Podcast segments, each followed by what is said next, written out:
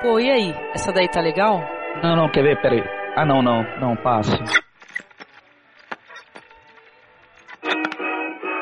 Essa é legal, hein? Essa, deixa nessa daí.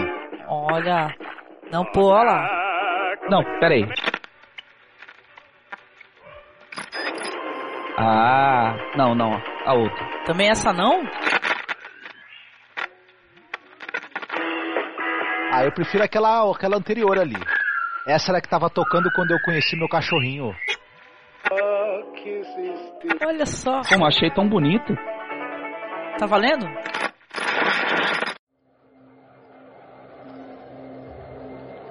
Vamos, baleia branca. Mostre sua mandíbula malvada.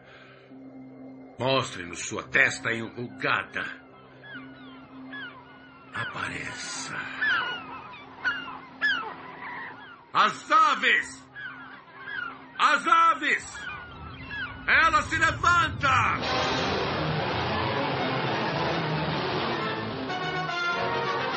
Homens!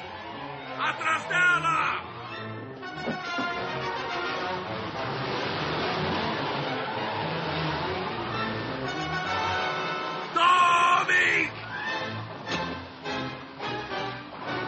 Você está ouvindo Masmorra Classic do site cinemasmorra.com.br. Olá, encontramos. Pode deixar rolar essa mesmo. Deixa rolar. Até o fim.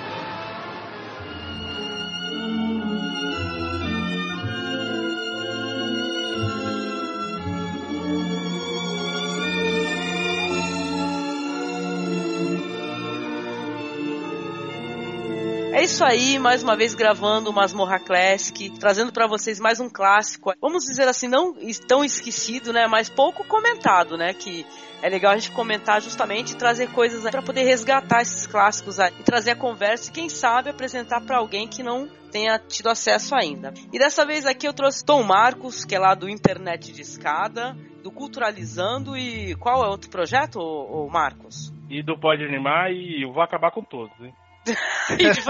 e, do, e, do, Pode Animar, mas o que está mais é, recorrente agora é o Pode Animar, né, Marcos? Isso, exatamente.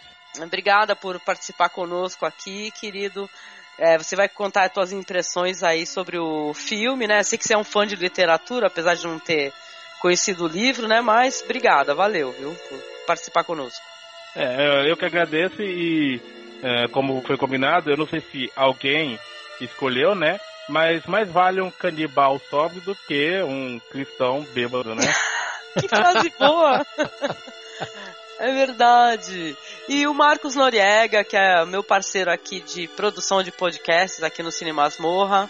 Tudo bem contigo, Marcos? Opa, tudo certo. Eu vou te falar uma coisa, vou falar uma coisa para vocês. O pessoal reclama muito dos elefantes brancos que tem por aí, porque nunca pegaram uma baleia branca furiosa pela frente. E o nosso patrono aqui do podcast, né? Tem que ter o Paulo conosco, o Paulo Elaste, lá que é do Pode Especular. Obrigada mais uma vez, Paulo, por participar. Oh, obrigado. Obrigado por estar aqui. Eu sou Paulo Elaste. Call me Michelle. e aqui é sua host, Angélica Hellish, que eu não vou falar a frase inicial porque eu não pensei em nada tão legal e tão interessante. Gente, eu gostaria de falar para vocês que a gente vai fazer uma bio do John Huston, mas a gente não vai fazer, porque esse é, se vacilar, o quarto filme do John Huston que a gente tá fazendo aqui um podcast sobre. Deve ser porque ele é um cara um péssimo diretor, né? A gente fica volta e meia trazendo, né? Esse diretor, ele é terrível, né, Marcos? ah, o, o, John Huston, ele foi um dos, dos grandes, assim, como é, como é, que eu vou dizer? Ele dominou a sessão da tarde, né? Quando a sessão da tarde prestava, né?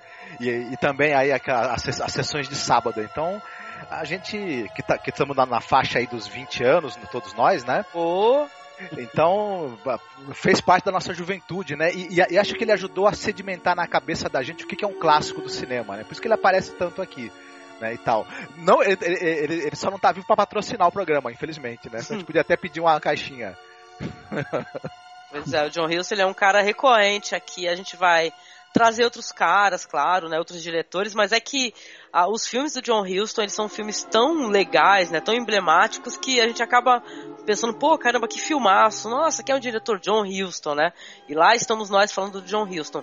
Mas eu queria fazer, já que a gente não vai fazer uma biografia do, do John Huston, acho que a gente fez isso no Homem que Queria Ser Rei, né? Se não me engano, tem uma biografia só você procurar esse Masmorra Classic anterior. Eu queria que a gente trouxesse aqui no começo do podcast outras adaptações do Mob Dick. Que eu sei que o Marcos conhece uma, uma minissérie que é pra TV, tem quadrinho, né? Tem bastante produção aí, né, Marcos? É, o Mob Dick, é, quando pipocou bastante adaptações dele, foi, no, por exemplo, nos anos 30, né? Entre 1928 e 1933, 34, teve umas 3, 4 adaptações. Teve adaptação americana, adaptação francesa e tal. Tem, tem uma adaptação é, com o John Barrymore e tudo. E, são, e, e, essas duas adaptações americanas, a de 28 e a de 30, são elogiadas, inclusive, como sendo filmes interessantes e tudo. Tem essa minissérie de 98 produzida pelo Coppola, com o Patrick Stewart fazendo o papel do Capitão Ahab.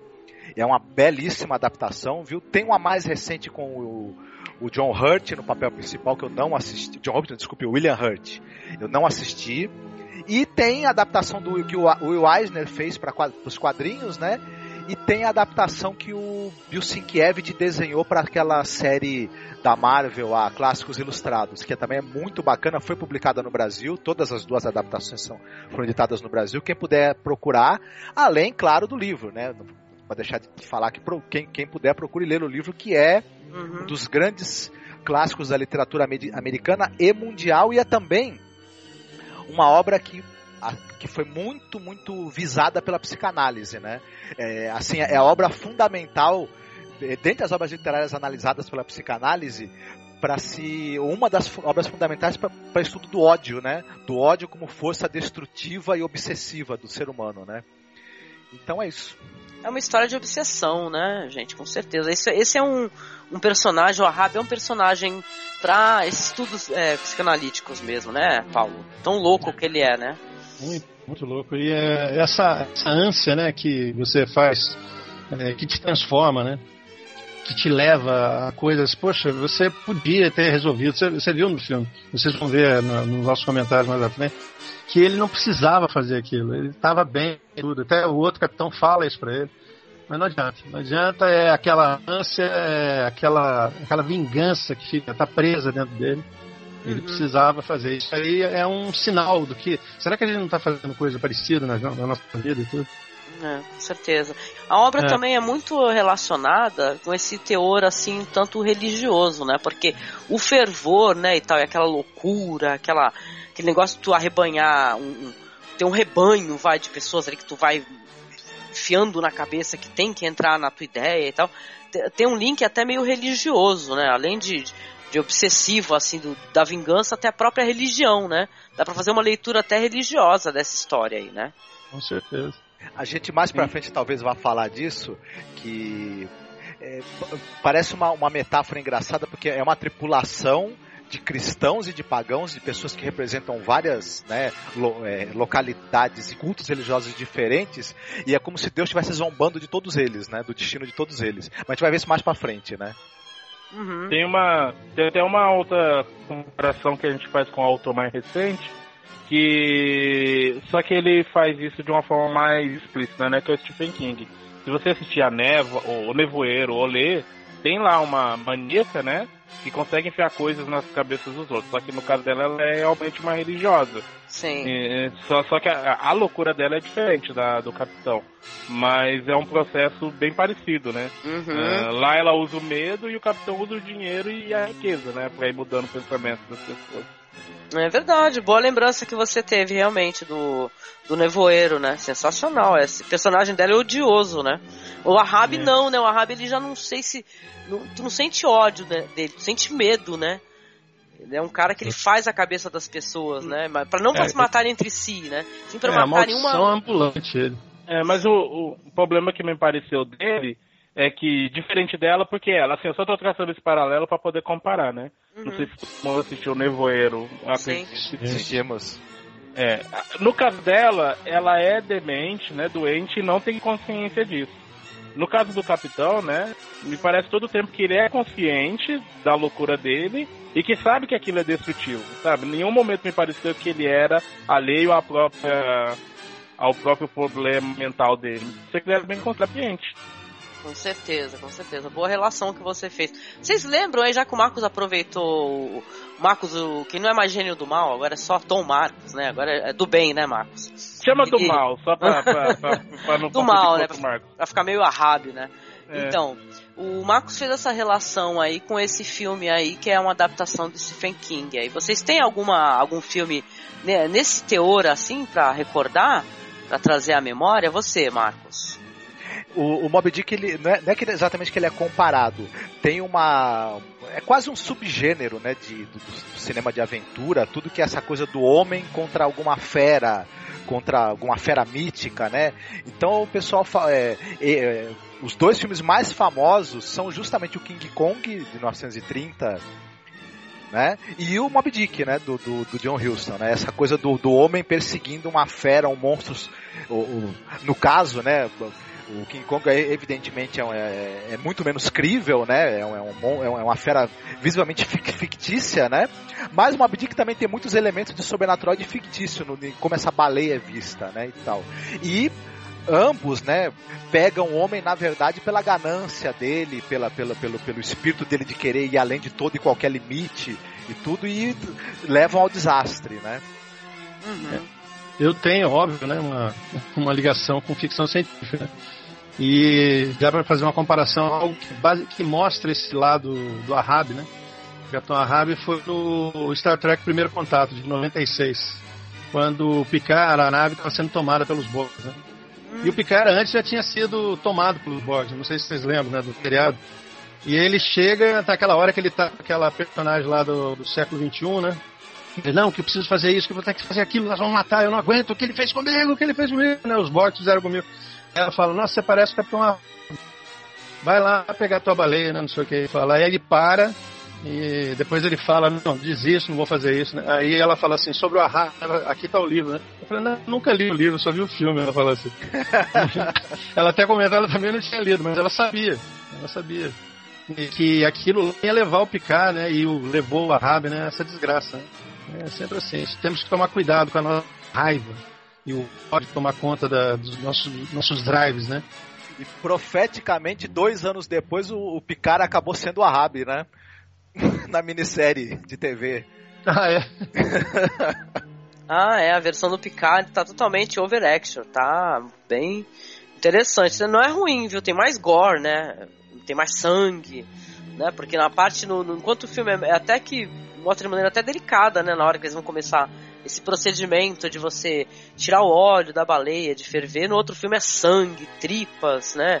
Tem até uma parte que o menino tem um personagem chamado Pipe, que ele vê, ele vê todo mundo coberto de sangue depois que ele é resgatado da água, ele fica desesperado, né? E tal, porque fica, vira um- uma história de terror quase, assim, uma imagem de terror, sabe? Muito boa também, acho que vale a pena conferir essa versão aí que é com. o- Qual é o nome desse ator? É o Pa- Patrick Stewart, né? Stewart. É, acho que seria gostar, viu, Paulo? Ah, eu vou ver. Eu tô lendo aqui também que o, o Gregor Peck trabalhou nessa versão. Ele faz o, o, o papel Pastor? que era do Orson Welles. Cara, que loucura. É. Que barato, que barato. A gente, É, reverendo Maple, se eu não me a engano. gente vai nome chegar lá porque é sensacional essa aparição do Orson Welles, viu? Mas eu queria, antes da gente começar a falar até sobre o filme, né? Falar das cenas e tal, o que a gente gostou mais e tal. Falar que o filme é um filme de 1956, né? Como a gente comentou, a direção do John Huston. O roteiro é do Ray Bradbury, né? Olha só que luxo, né? Quem é o roteirista do, do filme, né? Estrelado pelo Gregory Peck, Pe- o Ri- Richard Baselhart e Léo Guin. É um elenco assim, não sei se todos são desconhecidos, pelo menos pra mim, assim, na, na minha concepção, não tem muitos nomes conhecidos, a não ser o Orson Welles, claro, né? E o Gregory Peck, mas os outros caras aí, vocês viram eles em outras produções interessantes? Opa. Numa boa, eu gostei. O Richard, o Richard Blazer, que fez o narrador, né, o Ismael, né? Ele o Matt Nelson do Terra Fundo do Mar. Ah, é? Sabe que eu achei Isso, ele a fuça do. daquele ator lá que fez o Cova Rasa? Qual é o nome desse ator mesmo? Ah, né? Parece, parece o pai dele, né? Deve ser o. Parece o pai dele. Qual é o nome dele, Marcos? O o McGregor. Ian McGregor. Ele é, Ian ca... McGregor. ele é a fuça. Eu falei, que é isso que o Ian McGregor tá fazendo esse filme? E tal. Mas eu, eu gostei muito do elenco de apoio, viu? Eu queria dar muita, muita é, ênfase também no cara que faz o Quick Egg, né? Que eu achei.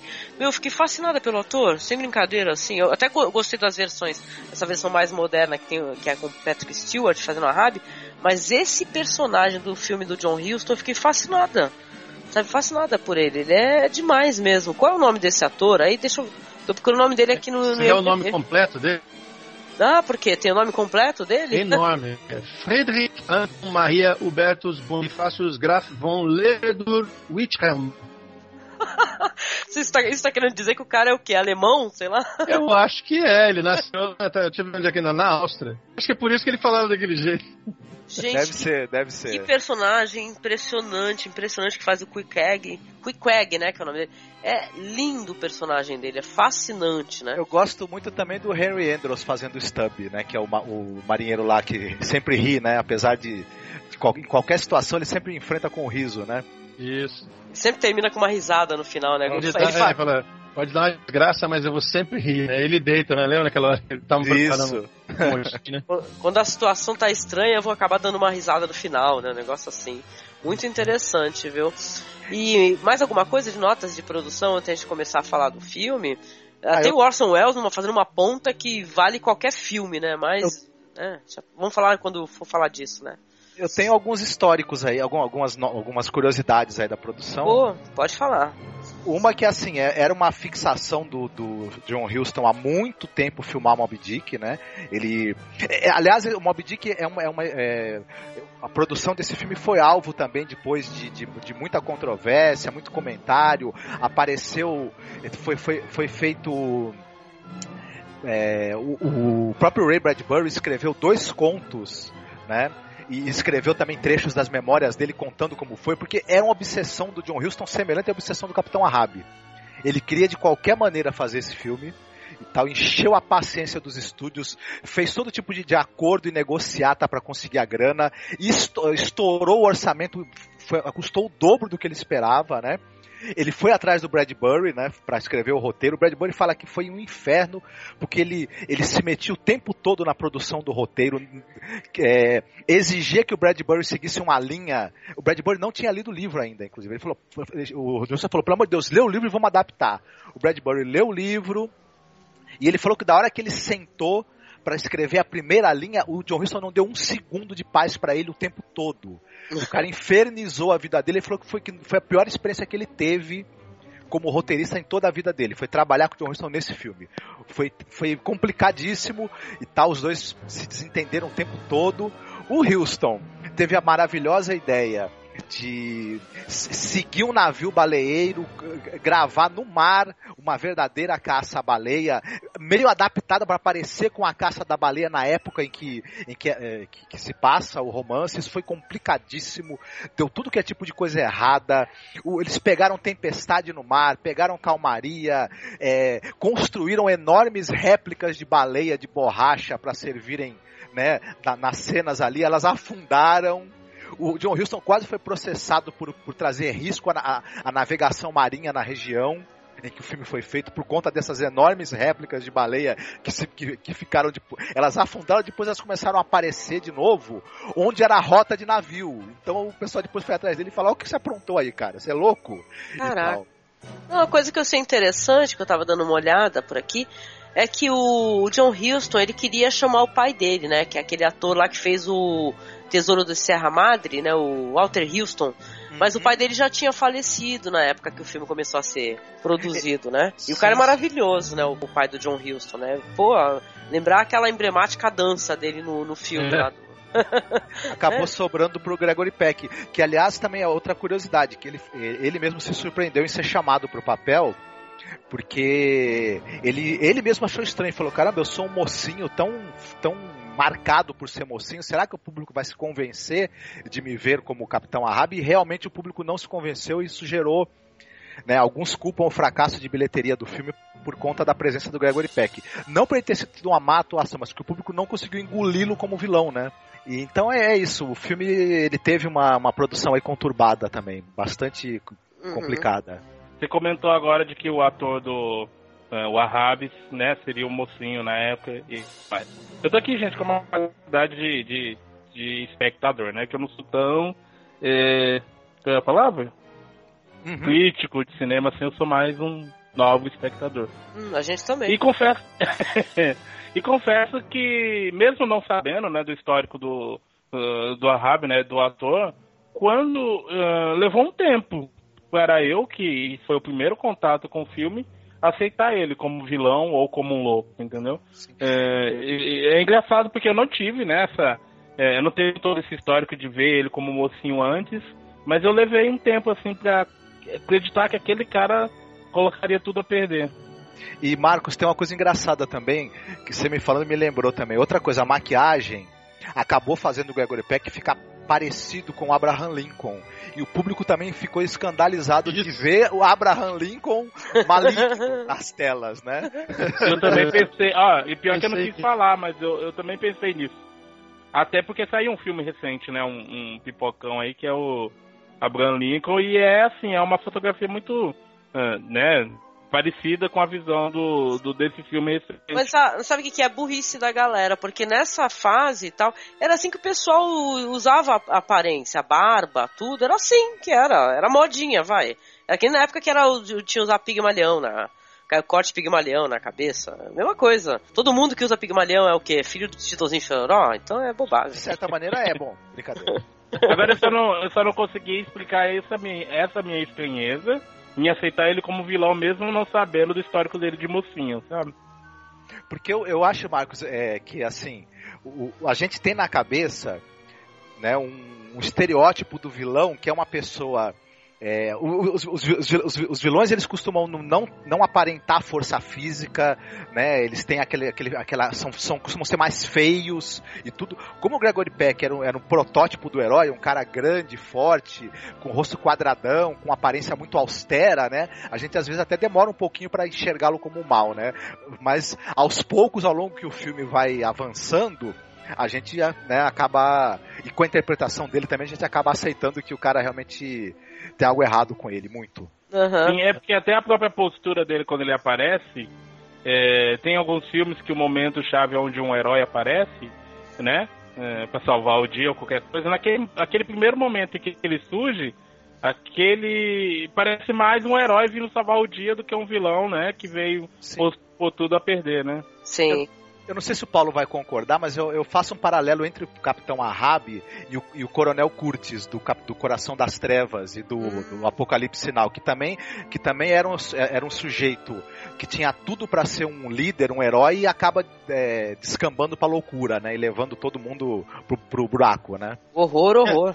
É, é verdade, pode ser ligado. Mas é- ele não. Eu- Ele não, eu não conseguia ligar assim, mas eu, eu- toda vez que eu olhava pro Gregory Peck, aquele olhar dele, principalmente depois que ele deu bebida pro pessoal lá, pros apoadores, né? E, e aquele apoador africano lá chegou, começou a andar assim. Você viu o Gregory Peck atrás, como é que tava? Com aquele olhar VDM. Uhum. Era perfeito. olhar vai dar merda, sabe que? Você sente isso, só sente isso. Eu não, eu não senti ele como um vilão, como um, um mal. Ele simplesmente caminhava em direção ao mal. Por isso que todo mundo tinha medo dele, não da baleia, porque ele vai dar merda. É, e você sente o, o perigo, é, igual foi comentado, né? Você sente o perigo mais pelo o braço direito dele, como que é o nome? O Starbuck. Starbucks. Starbuck, que é um nome que eu achei fantástico, né? É, que Starbuck. homenagem, foi homenageado lá no Battlestar Galáctica, né? E, então, assim, você sente o perigo mais pelo Starbuck que por ele mesmo. Pelo menos até metade do filme, assim, sabe? Uhum. Ah, eu queria trazer uma curiosidade aqui antes da gente começar também. Uma coisa que eu tava lendo, achei interessante, que esse navio Pequod, né, que é o navio do Ahab, ele foi um navio que foi construído na Inglaterra em 1887. Teve um filme antes, né, que é um filme chamado A Ilha do Tesouro, de 1950. O filme foi utilizado nesse filme aí do John Huston e ele acabou sendo né, destruído num incêndio em, em Morecambe, na Inglaterra, em 72, né? Ou seja, era um navio mesmo, né? Não era um. Como é que se diz? Um navio fake, né? Isso o é John muito Huston fez é, a equipe, os técnicos e parte do, do, do elenco é, viajar por vários locais do mundo com esse navio e é debaixo de condições às vezes péssimas. Então foi o Fritz Carraldo do John Huston, né? Isso. Praticamente, pode-se dizer, né? Se ele ficou assim, né, levado meio à loucura, né? Ele teve aí uma fúria rábia aí na, na existência dele como diretor, né? Legal. Todo diretor tem, né? É, isso é legal, isso é legal, porque costumam se surgir várias obras maravilhosas, né? De, de produções assim, né? Pra O- posteridade. O, outra- o- o Gregory Peck também se, se desentendeu com o John Huston, feio, du- durante as filmagens, depois das filmagens, e, e certo- dizem que dizem, né? Não sei se é claro que isso não é confirmado, que em certo momento, né? Ele virou pro John Huston e falou: Você não quer vir aqui você interpretar o Ahab não e deixar eu embora, pelo amor de Deus, que eu não te aguento mais. Bom, né? Não, e você tava comentando aí, Marcos, né, que o, tem cenas reais de caça à baleia, né? Essas cenas reais aí foram em baleeiros portugueses, né? Na Ilha da Madeira, gente. Foi filmado na praia de Las Canteiras, né? ora, pois, pois. É, cara, e isso daí deu muito rolo mesmo, né? E, aliás, é uma coisa que a gente, pra gente falar até antes de, de alguém começar a cantar As Baleias que Cruzavam o Oceano, do Roberto Carlos aqui, é, é uma história antiga, viu, gente? É uma história muito antiga. Isso daí tá muito no imaginário, uma história antiga onde alguém vê uma baleia como um monstro e tal, como King Kong aí, como alguém aí relacionou, sabe? Hoje em dia se sabe muito das baleias, a gente sabe que elas não são carnívoras, o comportamento delas de, de cardume é às vezes até familiar, né, e tal, que eles ficam muitos anos, o, o homem, na verdade, que veio perturbar, né, as baleias, né, eles usavam pra, como é que é, como combustível pra lâmpadas, né, então eles até tem uma frase muito bonita no filme, né, que ele fala que pode pra usar pra várias coisas, inclusive, quem sabe, pra polir a mesa de um rei, né, eles ficam pensando, né, os marinheiros, né, mas é um filme que é controverso né, dentro dessas questões, mas eu acho que acima de tudo tá uma obra espetacular aí. Mas se você pelo Herman quiser irritar algum membro do Greenpeace, é só mandar o DVD pra ele de presente do Mob Dick, que ele vai gostar. Então tem. é, é, na hora que começou o filme, né, que, que mostra a primeira caça, é, meu pensamento foi nisso, né? De que um filme desse, é, hoje em dia, seria inviável mostrar algumas cenas.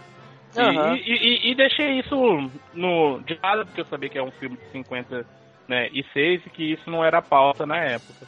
Uhum. Mas o próprio filme parece se preocupar com isso, porque em determinado momento, o, o, o- eu acho que é o Starbucks, eu não me lembro bem, ou se é um outro marujo qualquer, ele comenta de uma forma, ele dá-se uma ênfase, né, ao motivo da caça, o porquê, e, e não falam nem que eles estão procurando monstros nesse momento, porque ainda não, né, a, a coisa da Mob Dick ainda não era Sim, Ah, eles- ah. primeiramente eles eram um navio que ia é, caçar baleias pra retirar o óleo, né, e tal. Não Isso, era mas pra... mostrar, mas, é, e aí ele mostra isso nesse momento do filme como uma necessidade real. É como as pessoas per- perfurarem a terra para pegar petróleo, né? Sim. É como cortar a cana.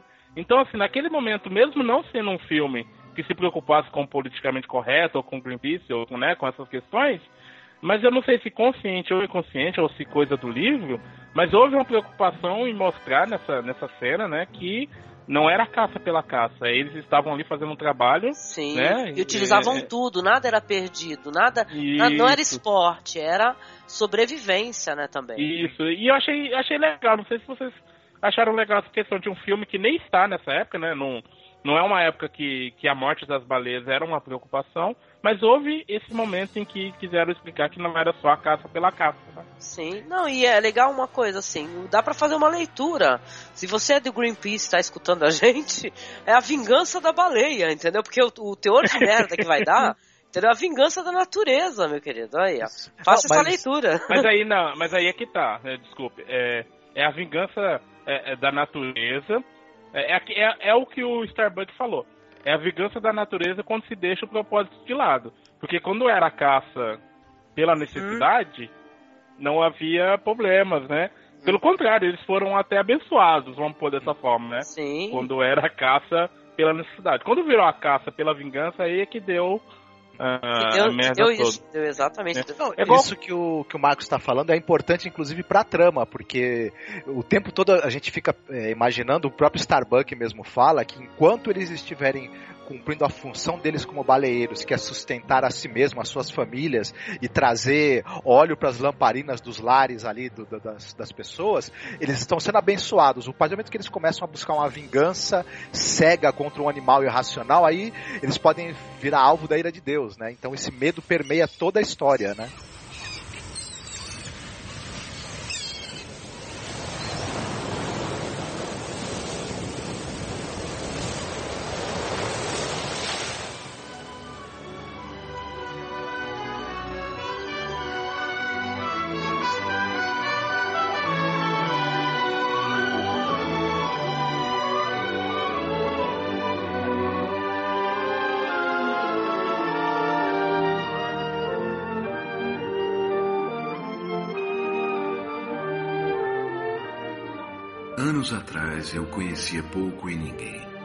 Resolvi navegar e ver os oceanos do mundo.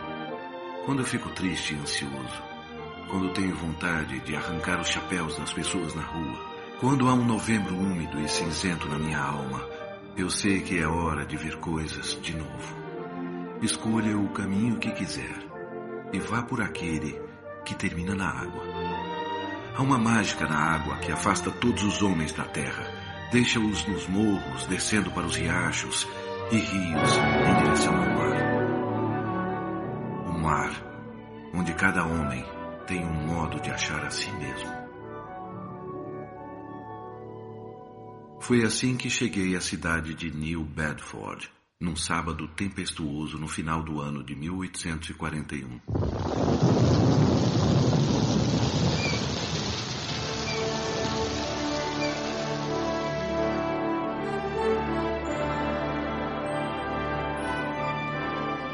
É isso. A gente vai começar aqui a história seguindo aí um menino, né? Que no filme ele é interpretado até por um ator mais velho, né? Que é o Ishmael. Eu não sei se a pronúncia é essa, Ishmael. Que é o Richard Basehart, né? Esse menino, ele fala que ele, quando o coração está inquieto, né? Ele procura o, a água, né? Ele vai seguindo os rios e tal, até dar na água, que é onde ele encontra a paz dele, né? E esse menino, o Ismael, ele vai parar numa cidade portuária, na verdade numa estalagem, né? Onde tem muitos marinheiros, ele fala que ele quer se empregar em um desses navios baleeiros para poder trabalhar, né? É uma cena inicial até muito bonita, porque os caras até que o recebem com muita generosidade, com muita simpatia, né? Tem aquela trollagem básica, mas é, é muito simpático. E é uma, são cenas iniciais até que muito divertidas. Porque ele vai pedir pra ele vai falar que quer um quarto, né? Que ele precisa de um, um local para repousar. E o estalajadeiro fala: Olha, tem aí, mas tem um cara aí, entendeu? Só que ele andou, ele tá por aí pela cidade vendendo cabeça, um negócio assim. Aí, porra, ele fala sim, sem problema, né? Ele não entende muito bem, acha que o cara, que ele ouviu mal, né? E o menino Ismael, ele tá deitado, até que vai. ele tá deitado no quarto dele e vai chegar essa figura assombrosa aí, que é esse personagem muito simpático aí, que é chamado Quickwag, né? Esse personagem aí, ele é um. Eu não, eu não entendi muito bem a procedência dele, se ele é um Maori e tal. Vocês conseguiram compreender exatamente de qual país que essa figura é? Porque no filme do Patrick Stewart colocam ele como um, um Maori. Ele até canta uns racas, sabe? Que eu achei. O Marcos gostou bastante, mas eu achei um é, tanto desnecessário. É, tá igualzinho no livro. Tá igualzinho, igualzinho no. Mas ele é o livro Ele é, é um, assim. ele é um Ele, Maori? é, ele, é do, ele não tem especificado, assim, ele, é- ele é- vem do Pacífico Sul, daquelas ilhas lá, e ele tem aquela tatuagem, aquela quantidade de tatuagem toda. Os Maoris, eles têm as, ta- as tatuagens no rosto mesmo, né? Eles têm os Isso. rostos tatuados e tal. Ele é um personagem sensacional, muito bom mesmo. Eu só Mas- que eu- Oi, ele não pode falar. conseguiu convencer como Maori, ele não conseguiu convencer, porque tanto é que ele fala, ele menciona, é pele, é um homem de pele preta, né? Pele escura, né? Uhum. Ele não tem, ele é um alemão, cara, é um austríaco, mas deram um o jeito. Ismael chama ele de canibal, né? Fala assim, é, É, um de canibal. Ah, por causa da cabeça, né? Que ele vê a cabeça. cabeça encolhida, né? Ele coloca uma cabeça encolhida no, em cima do. Da, de uma penteadeira lá e tal, e o cara olha horrorizado isso daí, né? Tem um choque cultural, né? Porque o menino é um cristão, né? E tal, e ele, ele fica chocado primeiramente com, com o Quag, né? Mas olha, eu vou falar uma coisa pra vocês. Eu, eu já tive o, o duvidoso prazer de, de ver essas cabeças. E realmente é uma coisa medonha mesmo, né? Você para É. e fica olhando e falando que que, que é isso, né? Tal. Bom. E é o que o, o, Marcos ele falou né, no, no, na frase dele inicial. É, foi, quem, quem foi você, né, Marcos? Falou, eu prefiro um. Foi eu, foi eu. É, então. É aquilo mesmo. Depois ele Prefiro viu o canibal, que ele prefere. o canibal sobe do canibal- cristão bêbado, né? E o cristão bêbado, É, exatamente. eu só achei uma, eu só achei uma mudança meio brusca, porque e, e tá ali com medo, vê a cabeça, é um canibal, de fato, né? Eles conhecem o que é um canibal. O, não sei se é pra acelerar um pouco o filme, né? Aí o estalajadeiro vem, conversa ali, manda ele apagar o cigarro, pá. E aí de repente tá tudo. É o cachimbo, né? No cigarro não, o cachimbão dele da paz lá. E de repente tá tudo bem dormir com um canibal, sabe? Assim, É, tipo assim, é o que tem pra hoje, né, Marcos? Também não- Isso, não, mas o, o, o estalajadeiro provavelmente já conhecia o Queequeg e sabia que ele, na verdade, era uma pessoa muito dócil. Então Aham. ele não se preocupou, né? E acho que também o Ishmael, apesar do, do Queequeg ter chegado, né? Intimando ele, ameaçando ele, quando ele viu a atitude do estalajadeiro meio dando risada e achando normal aquilo e tudo, eu acho que ele também aos poucos foi pescando que o cara, aquela atitude do Queequeg era uma coisa meio de, de, de autodefesa, porque ele deve ser muito hostilizado, né? por ser diferente e tudo mais. Mas ele vai aos poucos relaxando, percebendo que o cara não, não, não é, na verdade, um sujeito mal, né? E, outra, e como a Angélica falou, não tinha escolha, né? Só tinha aquela estalagem, tinha que passar a noite lá. E ao mesmo tempo, ele precisava se. se... O Quick acaba falando pra ele, nós vamos achar um navio pra gente, né? Poder Trabalhar. embarcar, né? Sim. E tal. Ele sabia que, o- que o era um cara que era arpoador já, então já, já tinha sido embarcado antes, então ele imaginou, bom, de qualquer maneira esse cara pode abrir as portas pra eu entrar em algum navio, né? Apesar É. dele ser esquisito. Não, na É, verdade eu- eu ele, ele sabe e acaba sabendo depois, né? Porque a gente, tipo assim, é bem no comecinho do filme, né? Tem essa apresentação, tem o menino indo em direção à, à estalagem, vai ter a participação do Orson Welles, né? Numa ponta, né? Mas caramba, é uma ponta que eu acho que é o sonho de qualquer ator, né? Que é um personagem sensacional, que ele faz um. Não sei, eu não sei se é um, um padre ou se é um pastor. Ele, tem, ele, dá, ele vai dar um discurso num púlpito que é a proa de um navio, gente. Que eu acho que só o fato, só o fato de construir algo assim, alguém tem uma, sabe, essa ideia na cabeça, isso é uma coisa bem da literatura, que eu acho que me parece até a liberdade que a literatura pode dar. Entendeu? Numa, numa, dentro de uma situação. Porque como assim um púlpito que é feito do- da proa de um navio? É uma coisa que só quem tem a experiência de assistir o filme pra ver que é lindo. E Deus fez um grande peixe para engolir Jonas. Colegas de barco, o pecado de Jonas foi sua desobediência no comando de Deus. Ele achou difícil de cumprir. E era, colegas marujos, por tudo o que Deus nos faz fazer lá. E obedecermos a Deus, desobedecemos a nós mesmos. Mas Jonas foi para os jardins de flautas, pensando em fugir dele. Jonas acha que um navio, feito por homens, o levará a terras em que Deus não reinou. Ele rasteja pelos navios como um vil assaltante se apressando através dos mares. E quando chega a bordo, os marujos zombam dele. O navio sai. Mas logo o mar se rebela. Ele não tolera o fardo maldoso. Chega uma tempestade terrível e o navio está para quebrar. Chamam toda a tripulação para ajudar. As caixas, as ferramentas, os jarros batendo no barco, os ventos sacudidos, os homens gritando. Eu temo o Senhor, grita Jonas. O Senhor do céu que fez o mar e a terra firme. Novamente o marujo está zombando. Maldito Jonas, gritam. Joguem-no ao mar. Mas ele sabia que por sua segurança há graças sobre ele. E observem Jonas. Ele pega uma âncora e se joga ao mar. Para terríveis mandíbulas que o aguardam.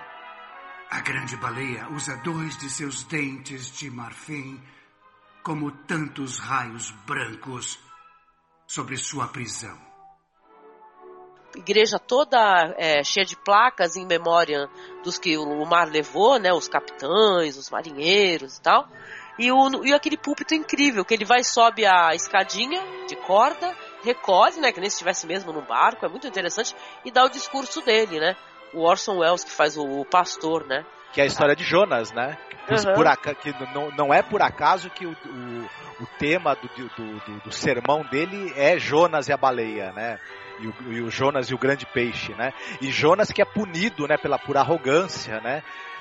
E tal, e por, e por- porque, porque, segundo, né, ele fala mesmo no, no- no- na pregação que ele faz, que Jonas estava de saco cheio de, ter, de, de obedecer a Deus o tempo todo, porque ele achava difícil, e de saber que Deus podia vê-lo onde ele estivesse e julgar os atos dele. Então ele, ele, ele se embarca no, no, no, no- no- num barco querendo ir para um lugar onde Deus não pudesse achá-lo, mas é achado, né? E é jogado no, no ventre de um, de um grande peixe, né?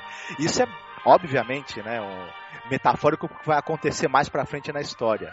O Orson Welles com aquela voz de trovão dele, né, é absolutamente impressionante ele nessa cena, e ele pegou o cachê que ele ganhou pra fazer essa aparição e com o dinheiro ele montou uma versão para o teatro do Mob Dick, que ele estava afim de há um tempinho de fazer, e quem foi o ator que fez o Ahab na versão que o Orson Welles produziu pro teatro foi o Rod Steiger. Que é o cara do homem tatuado, né? Isso. Cara, imagina o Rod Steiger, queria ter visto isso. Ah, eu também. Eu também, eu fiquei curiosíssima. Mas aí depois, logo depois dessa impressionante aparição aí do Orson Welles, que vai, vamos se colocar assim, vai forjar a amizade entre o Queequeg e o menino, né, o Ismael, né, que ele mostra o livro, né, eu lembro que é assim, dessa maneira, né, através do conhecimento, né, ele mostra o livro pro Ismael, fala, olha, ele tá vendo as figuras de baleia, né, e tal, que é um livro que o menino tinha, e fala assim, olha, lê pra mim, você, você entende leitura, lê pra mim. Aí ele começa a ler e ele fala, ele vira depois pro Ismael e fala, olha, nós vamos é, navegar juntos, trabalhar juntos, e nós somos sangue do, como é que é? Sangue um do outro e tal. Ele, ele faz amizade assim, dá a entender que vai ser vai ser uma amizade para pro resto da vida, né?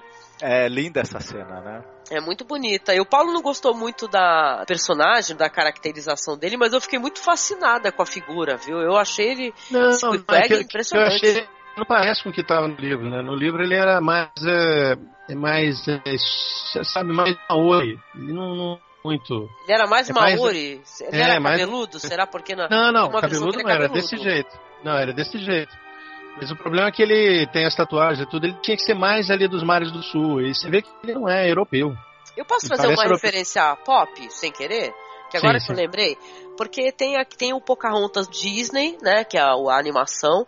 E tem o Pocahontas 2, que nem é tão legal, não, não, é, não é muito maneiro não, né? Mas pra o, esse Queequeg aí, que é, que, é, que é interpretado por esse ator aí, ele tá fuça. Fizeram o Pocahontas 2, tem um... Tem um personagem que que segue ela, tipo de um guardião da, da Pocahontas quando ela vai pra Inglaterra, no- na animação, que é todinho Queequeg. Fizeram a aparência do, do desenho do personagem todinho esse, esse ator aí. Que faz o Queequeg no, no filme do John Huston, cara. Acho que que legal. cê- não, não vale muito a pena recomendar porque não é muito boa a animação, mas só pra vocês. Vocês vão ficar espantados se vocês procurarem a imagem. É, é todinho, inteirinho o personagem. É, uma, uma coisa que eu vou aproveitar para falar agora que tá no início e tal, e é que é o seguinte, é, o- esse- outra coisa curiosa que o John Huston fez nesse filme, que ele se meteu em todas as partes do processo de produção, né, como já era, ele também dessa vez, ele ele deu pitaco nessa questão da cor do filme. É, no início, o filme todo tem uma cor quente, né, uma cor meio avermelhada, assim, e aos poucos a, a gente vai ver que o, a cor vai esvanecendo até quase que sumir, né? Isso foi ideia do John Huston, né? Pra, pra trabalhar a narrativa usando essa coisa do, do, do- do- da cor que se desvanece como se fosse a própria vida, né? Dos personagens que tá Uhum. se esvaindo aos poucos, sem eles saberem, né? É uma espiral de loucura, né? Conforme eles vão embarcando na loucura, né? Vai tudo ficando cada vez mais soturno, né? Acho que a fotografia acompanha, né? Isso daí, de certa maneira. Logo depois, vai ter a negociação, né? Que eles vão andar pelo porto, vai ter vários navios, a descrição dos navios, né? E tal, eles vão falando os nomes dos navios. E até que eles chegam ao. Esse, esse navio aí, que que é o Pecod. Aí eles falam que, é, que tem dentes de baleia e tal, que o mastro é feito da cabeça, né? De uma. É, é uma coisa engraçada, né? Porque é, é bem essa coisa, o filme brinca muito com essa coisa da predestinação. Porque o, Ismael, quando ele chega, ele, ele encontra o Queequeg. E quando ele vai lá para a estalagem, ele é recebido por parte da tripulação, do pessoal que vai ser a tripulação do Pecode. E no meio daqueles navios todos que eles têm para escolher, eles vão escolher justamente. Então é, é, É meio assim como se eles estivessem meio que predestinados mesmo a viver essa grande aventura aí trágica, né? Aham. E tem a parte da negociação, que é super engraçada, né, Marcos? Tu lembra como é que é? Tu lembra, Paulo, do, da negociação, Lembro. que é absurdamente engraçada? É que eles entram no barco e a pessoa, olha só, todo, todo é, orgulhosa, eles entram, olha só, esse barco é bonito, não sei, no bolso, daquele jeito de marinheiro já velho de guerra, né? Aí vem aquele baixinho lá, né? Que é um Quaker, né? E ele já para assim, o que, que foi? O que, que tá vendo? O senhor é o capitão e tudo. Eu assim, não, não, não, não, não sou o capitão, mas é, eu sou um Quaker e do jeito que vocês estão aqui, eu poderia dar um sopapo de vocês aqui. Ele já vai falando assim, né? Não, não, só- queremos participar, vocês querem participar? É, vamos lá então. Aí eles vão lá atrás da negociação, tem uma, uma outra pessoa lá esperando por eles lá pra fazer a, a negociação. Eu me lembro bem do nome da, da pessoa. Aham. Não, não, não importa, né? É muito rápido que isso acontece. Esses dois aí, eles são se fossem um em carne. Eles ficam negociando, um puxando, fica como se fosse um advogado né, e o outro promotor, né?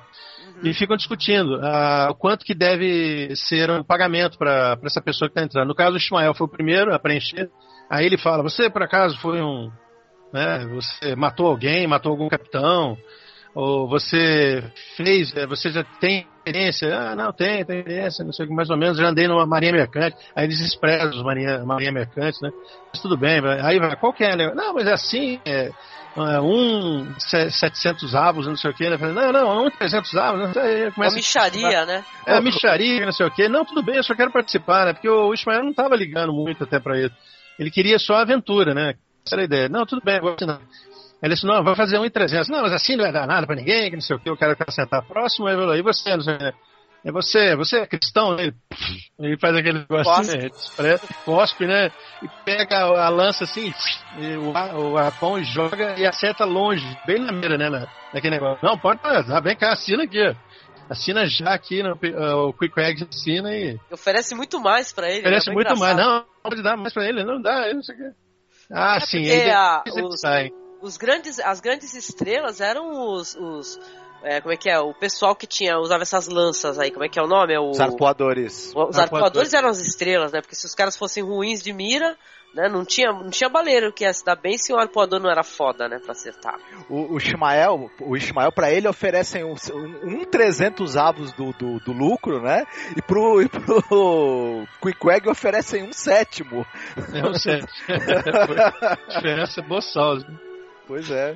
Não precisou nem negociar, só, só precisou mostrar que tinha capacidade, né? Já era, né? Aí depois vem a cena que tu até comentou, né, Paulo? Que é bem interessante, Pois porque é, um cara que vai fazer uma premonição, né? É assustador. Ah, por favor, uma pergunta. Os senhores vão entrar a bordo? Vamos. E inscreveram-se para navegar naquele navio? Para navegar a bordo do Piquor, houve alguma coisa sobre venderem suas almas? O quê? Ah, talvez não tenham almas, não é? Conheceram o capitão Ahab? Do que é que você está falando, Marujo? Eles disseram como a mãe dele deu à luz, deu o seu nome mal e então morreu. Disseram como o raio de Deus o atingiu. Disseram como ele passou os últimos tempos na igreja. E eles disseram o que aconteceu em sua última viagem. Eu sei tudo de como foi aleijado por uma baleia. Vamos. Ah, claro, sabem tudo sobre ele, sabem, com certeza. Disseram como a baleia o marcou por dentro, disseram o que foi feito com a alma dele. Eu não acredito. Quem sabe, afinal, não é? Não muito, seu. Ah, não pode nos enganar. É a coisa mais fácil um homem achar que tem um grande segredo. É, mas eu tenho. No mar, um dia vão sentir o cheiro da terra quando não houver terra. E nesse dia, Eheb irá para o túmulo, mas se levantará de novo em uma hora. Vai se levantar e chamar. Todos, menos um, o seguirá. Bom dia, marujos. Bom dia. Que o céu os abençoe.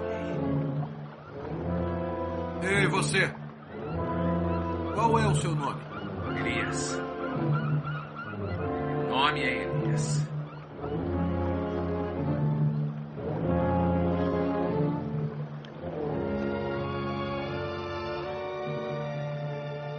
Elias, o nome Profeta, né? Do profeta, o profeta Elias. Ele fala uma coisa que isso é, é muito marcante. Ele fala: Um dia virá no mar, quando você vai sentir o cheiro da terra e não haverá terra. E naquele dia, a Rabi vai para o túmulo, mas ele vai subir novamente, acenar, e todos, exceto um, devem seguir. Cara, isso daí é um bagulho de gelar o sangue, né? Porque eles falam: ó, vocês venderam a alma pro diabo, na verdade. Né? E o moleque acha que ele é um bêbado louco, né? Ele, o, e ele e o, o os dois, né?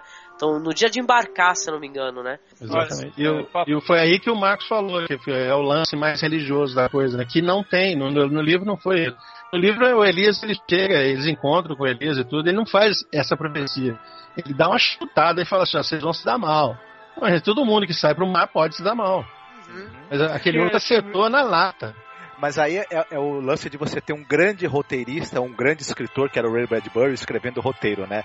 Ele encaixou alguns, algumas cenas e, e diálogos aí na história que, olha, poderiam fazer parte da história, né? Do, do livro original, que Sim, não ficariam sim. feio. Ó, o Marcos só, queria eu- falar alguma coisa. ó. Pode falar, Marcos. É, eu tive uma certa dificuldade quanto a isso, porque, por exemplo, ah, a baleia ah, acabou o filme, sim, e, e eu não sei ainda se era uma coisa mística ou se era uma coisa ah, totalmente natural, né? Porque tem essas- esses pontos, como tem esse ponto do, do Elias e, e a premonição, mas é uma coisa que acontece e, e- e se esquece, tipo, as- tem muitos religiosos que vão falando, né, da, ah, do que pode acontecer durante o filme, mas eu fiquei meio assim, eu não sei se por eu ser, né, menos crítico, mas eu fiquei Não. naquela, eu não, eu não sei se realmente é algo místico, se aquilo foi uma premonição ou se foi realmente um chute, né? Se aquele cara sabia que mais cedo ou mais tarde o capitão ia se dar mal e toda vez que o barco saía, ele dizia a mesma coisa pra alguém. Sim. Não, eu Sabe? acho que você você levantou uma questão, que é uma questão até para ser levantada quando a gente estiver mais para perto do final, porque o filme ele levanta várias indagações relacionadas a isso, entendeu? O quanto é verdade, o quanto eles não, não é loucura, entendeu? Porque você é, chama, eu acho que é folia troar, né? Quando é uma loucura em grupo, né? Um negócio assim, né? Quando a- a- uma pessoa consegue incutir a loucura em todos e tal, muita coisa no que tem no filme mais pra frente, Marcos. Eu acho que dá pra ter esse, esse levantar essa questão aí do que é verdade, o que é mentira, o que, que é visto ou não, entendeu? Eu, Eu acho tenho- que dá pra levantar sim, é válido.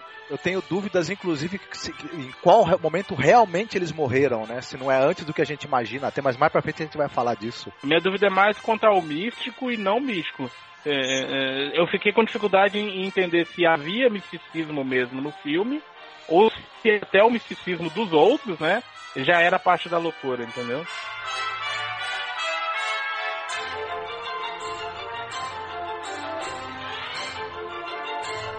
Tem uma cena, gente, meninos todos aí, a cena das mulheres se despedindo do- dos marinheiros. Não, mas é isso aí, na hora da partida do Esse- navio, né? É linda, linda, linda. E o Marcos falou que viu uma mulher barbada. Vi, Tá. vi, eu vi. Eu Tinha falo que ele não, tem, ele não tem poesia no olhar, porque é de uma beleza a cena, porque tem muita gente velha né, no, no filme, muita gente idosa, né? E é, meu, se o navio, se, se tem filmagem em Portugal, nada mais justo do que haver muitos bigodes e barbas, né? Femininos, Da- das senhoras, dizer, né? né? É, das senhoras lá, né? Os buços. Os buços. Os buços. Isso.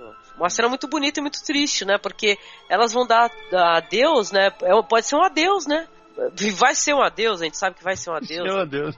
É, mas é muito inteligente isso do, do, do diretor, né? Ele mostrar que aquelas pessoas que estão embarcando no navio têm mães, têm avós, têm esposas, têm filhos, né? Que, na verdade, toda a comunidade ali, toda a cidade que um pouco vive, né, da pesca da baleia, assiste os homens, né, embarcarem nos navios e ficarem muito tempo no mar, meses, anos até, e obviamente devido até às condições, né, arriscadas do trabalho, muitos não retornam, né? E tudo. Então é um, é um momento as mulheres estão todas de preto, é como se elas estivessem de luto, na verdade, né? É, é- é toda vez que os, que os homens saem, né, pro mar, é quase um luto, né? Você sabe que eles, não, que eles podem não voltar. E é uma cena muito, muito bonita mesmo, assim. É, aliás, esse- todo esse início aí, né, é até mesmo da chegada do Shimael, do- do- enfim, é, é tudo muito bonito, sabe? Assim, é, a cinematografia do filme é até, é até difícil a gente querer explicar aqui, né? Você tem que, a pessoa tem que ver para poder sentir o clima que o John Huston conseguiu imprimir nessas cenas, assim, humano, né, ao mesmo tempo triste, melancólico e, e, assim de uma beleza muito grande, sabe? Não, o olhar, né? Aquele que ele falou, o olhar triste, né? Muito. É muito pungente aquilo lá, realmente. Mas eu comecei a rir, né? Quando eu vi aquela mulher barbada que tá. Ah, A mulher tem um cavanhaque certinho, Maior impressionante. que eu, cara, pelo amor de Deus. Maior que o meu também. Eu, eu achei legal que assim, eles já fazem tanto aquilo que existe um momento em que o Marujo grita e todos acenam, né? E eu falei assim, é a, res- é, é o momento em que eles respondem pra quem tá dando tchau, né? Pra quem tá dando adeus. A gente vai conhecendo aos poucos a tripulação, né? Que tem o Starbuck, que é o imediato, tem o, o Stub e o Flask, que são os dois é, Imediatos. imediatos, assim, tá, também Ajudantes, né? ajudantes, também arpoadores, né? E tal, e só não, não aparece a princípio logo de cara o Capitão Ahab, né? A gente vai, à medida que a gente vai acompanhando o dia a dia da tripulação no navio e tudo, a gente se- escuta o barulho do. Porque o Ahab tem uma perna amputada, né? E ele tem um, um- uma perna de marfim. A gente só escuta esse barulho, né? Que ele faz quando ele tá andando pelo convés, que parece que o, que o navio é assombrado, né? Sim. Deixa eu só perguntar uma coisa. No, no- o filme que eu assisti, posso estar enganado, mas a pronúncia que eu ouvi era A-Hub, né? A-Hub. É, eu chamo de Ahab, não sei, eu chamo de Ahab. O- o- a pronúncia certa pros, pros americanos é Ahab, né? Eu, eu chamo de Ahab, né? Que é o nome que, que, a, Uhum. gente, que a gente lembra quando a gente, até, até da Bíblia, né? E tal. Entendi. Não, era só pra tirar essa curiosidade, porque eu pensei que eu tinha ouvido errado em algum Uhum. momento, sabe? Tem uma coisa curiosa em relação ao nome dele, né, o Marcos? Lembra que o cara até que comentam, né, com os dois, né, com o Ismael, né? Que a Ele é mãe um- dele deu desse nome pra ele porque ele era um, é um ser amaldiçoado e tal, a mulher faleceu logo depois. Ahab Era é o nome de um rei, né? É. É, é- permitiu era o a nome, idolatria em Israel. Foi era amaldiçoado. o nome de um rei amaldiçoado, que a mãe de- deste rei foi a mãe do rei, né? Que, que morreu logo depois do parto, ele fez um monte de coisa ruim, aí o cara até comenta, assina aí porque o capitão não escolheu o nome dele, Hum. né? Ah, o, se vale a pena também falar, Ismael, que é o nosso personagem também, é um dos filhos perdidos de Abraão. Né? Ah, é? É, que fugiu de casa e sumiu no mundo. Olha, eu não sabia disso E é- mesmo, gente. E curiosamente é o único que volta, né? Uhum. Ah, spoiler! que legal, que É. interessante.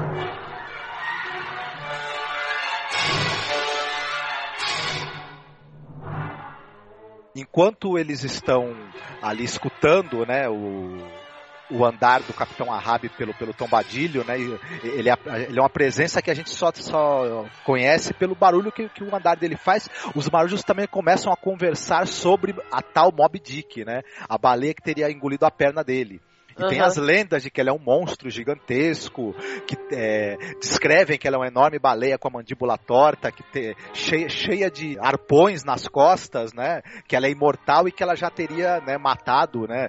Ou mutilado vários marinheiros, né? E nunca ninguém tinha conseguido caçá-la. Uhum. Assim, né? Esse negócio de deixar o capitão do, do navio, do barco, assim, aquele personagem mais misterioso que aparece só depois da. Do- dentro da história do filme que seja, isso daí foi utilizado depois um, apenas em de 10, e- de 10 em 10 obras mais adiante, né? Todo mundo gostou de fazer isso, né? Sim. Deixar o personagem, o capitão, assim, o mais misterioso, ninguém sabe quem é. Dá pra trazer até o Piratas do Caribe, né? Quando aparece aquele capitão lá, o. que é- parece uma lula. Não, e, Mob, e a, a Mob Dick também não aparece logo no início, né? Também é, é que é, é- se fosse o Peter Jackson dirigindo, ia ter uma introdução em que apareceria a primeira tentativa do Ahab de, ter- de matar Mob Dick, ele perdendo a perna, tudo direitinho, depois aí ia recomeçar o filme. Não fala mal é. do Peter Jackson aqui. É, e- É, e olha, se fosse, tem uma. tem coisa pior. Se fosse o Sci-Fi Channel fazendo, seria Mob Dick com duas cabeças. Não, tô esperando ter um, tô esperando ter um Sharknado de Mob Dick, ainda não teve ainda, né? Deus me livre. Tem uma coisa legal aí também que é o seguinte, eu, eu achei é, que iam se esconder por mais tempo o capitão. Porque existe um- um- uma regra, uma. não uma regra, mas uma técnica, né? é, que é usada na literatura, que é de se esconder o monstro. Na verdade, o monstro é o capitão, né? Não, não chega nem a ser a, a- a própria baleia. Por exemplo, no filme Máximo Overdrive, não, no filme Encurralado, que é um filme, né, de, é um caminhoneiro assassino atrás de um cara. O verdadeiro assassino você não, não vê, né? É, até no Sexta Meia-Noite lá no o Marlon comentou que é a técnica de esconder o monstro. E quando eu só escutei o passo do capitão, eu achei que eles iam fazer isso por, por mais tempo, né? Que a intervenção dele ia ser pelo Starbuck, né? E, e- e que o monstro verdadeiro, que na minha concepção é o capitão, ia ficar mais tempo escondido e você só teria as ordens e, e, né, e o que ele. É, a sombra do que ele era, na verdade. Mas quando ele aparece, né? Quando a gente tem essa primeira aparição dele, que ele vai né? Coloca aquele dobrão espanhol, né, no mastro principal, prega e fala, olha, quem for o primeiro a avistar a grande baleia Moby Dick vai ganhar esse dobrão espanhol, que valia 16 dólares, né? Mas ao mesmo tempo em que ele começa a puxar pela ganância do pessoal, pela cobiça, ele também promove ali quase que um culto, né? E tal. Ele é uma figura quase que messiânica, né? E a gente percebe que ele, logo de cara ele exerce uma influência e começa a, a penetrar na mente ali dos marinheiros todos, né? vai oferecendo também uma, uma, uma, ração né, dobrada de rum para todo mundo e tudo e promove aquela aquela aquela consagração do, do, dos, dos, arpões cruzados, né, como uma espécie de símbolo daquela irmandade que ele está ali criando naquele momento, né? Devem procurar uma baleia branca. Uma baleia branca e grande como uma montanha de neve. Vem esta onça de ouro espanhola?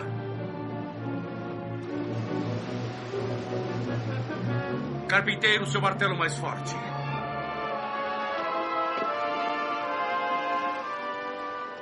Quem dentre vocês conseguir achar a baleia branca, terá a onça espanhola, meus rapazes.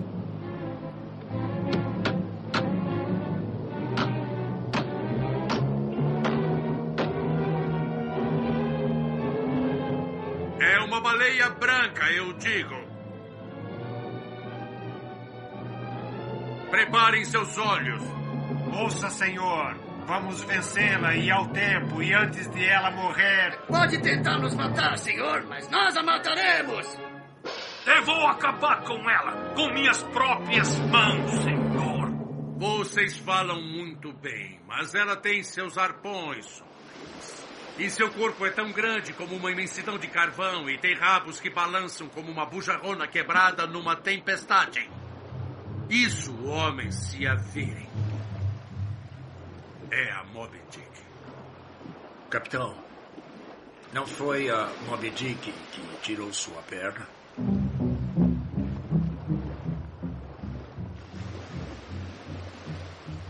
Sim.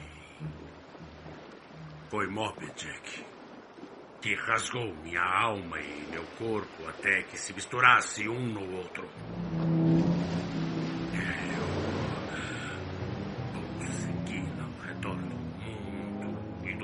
Principal rio da Noruega e em volta das chamas da perdição antes de desistir.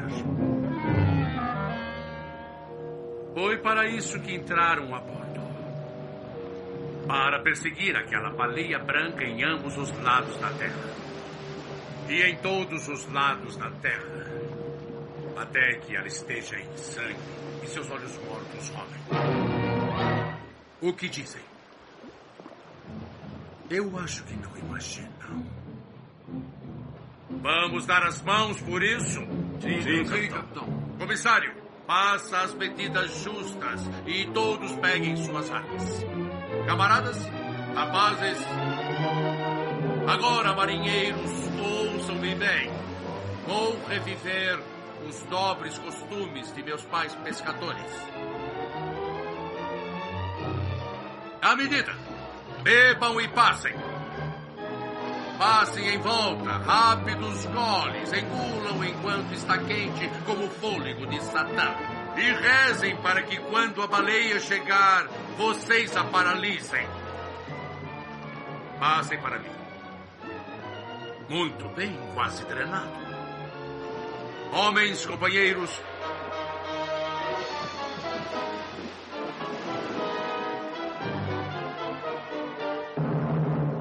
cruzem suas lanças.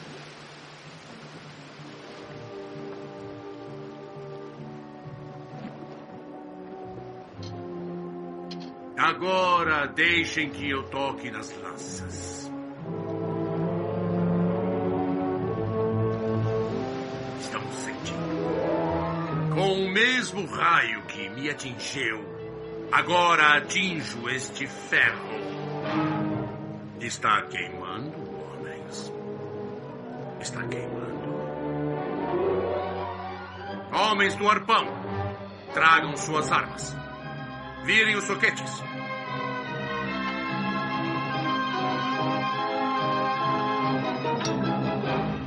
Bebam, homens do arpão. Bebam e jurem. Que Deus nos case se não caçarmos Mob Dick até que ela morra.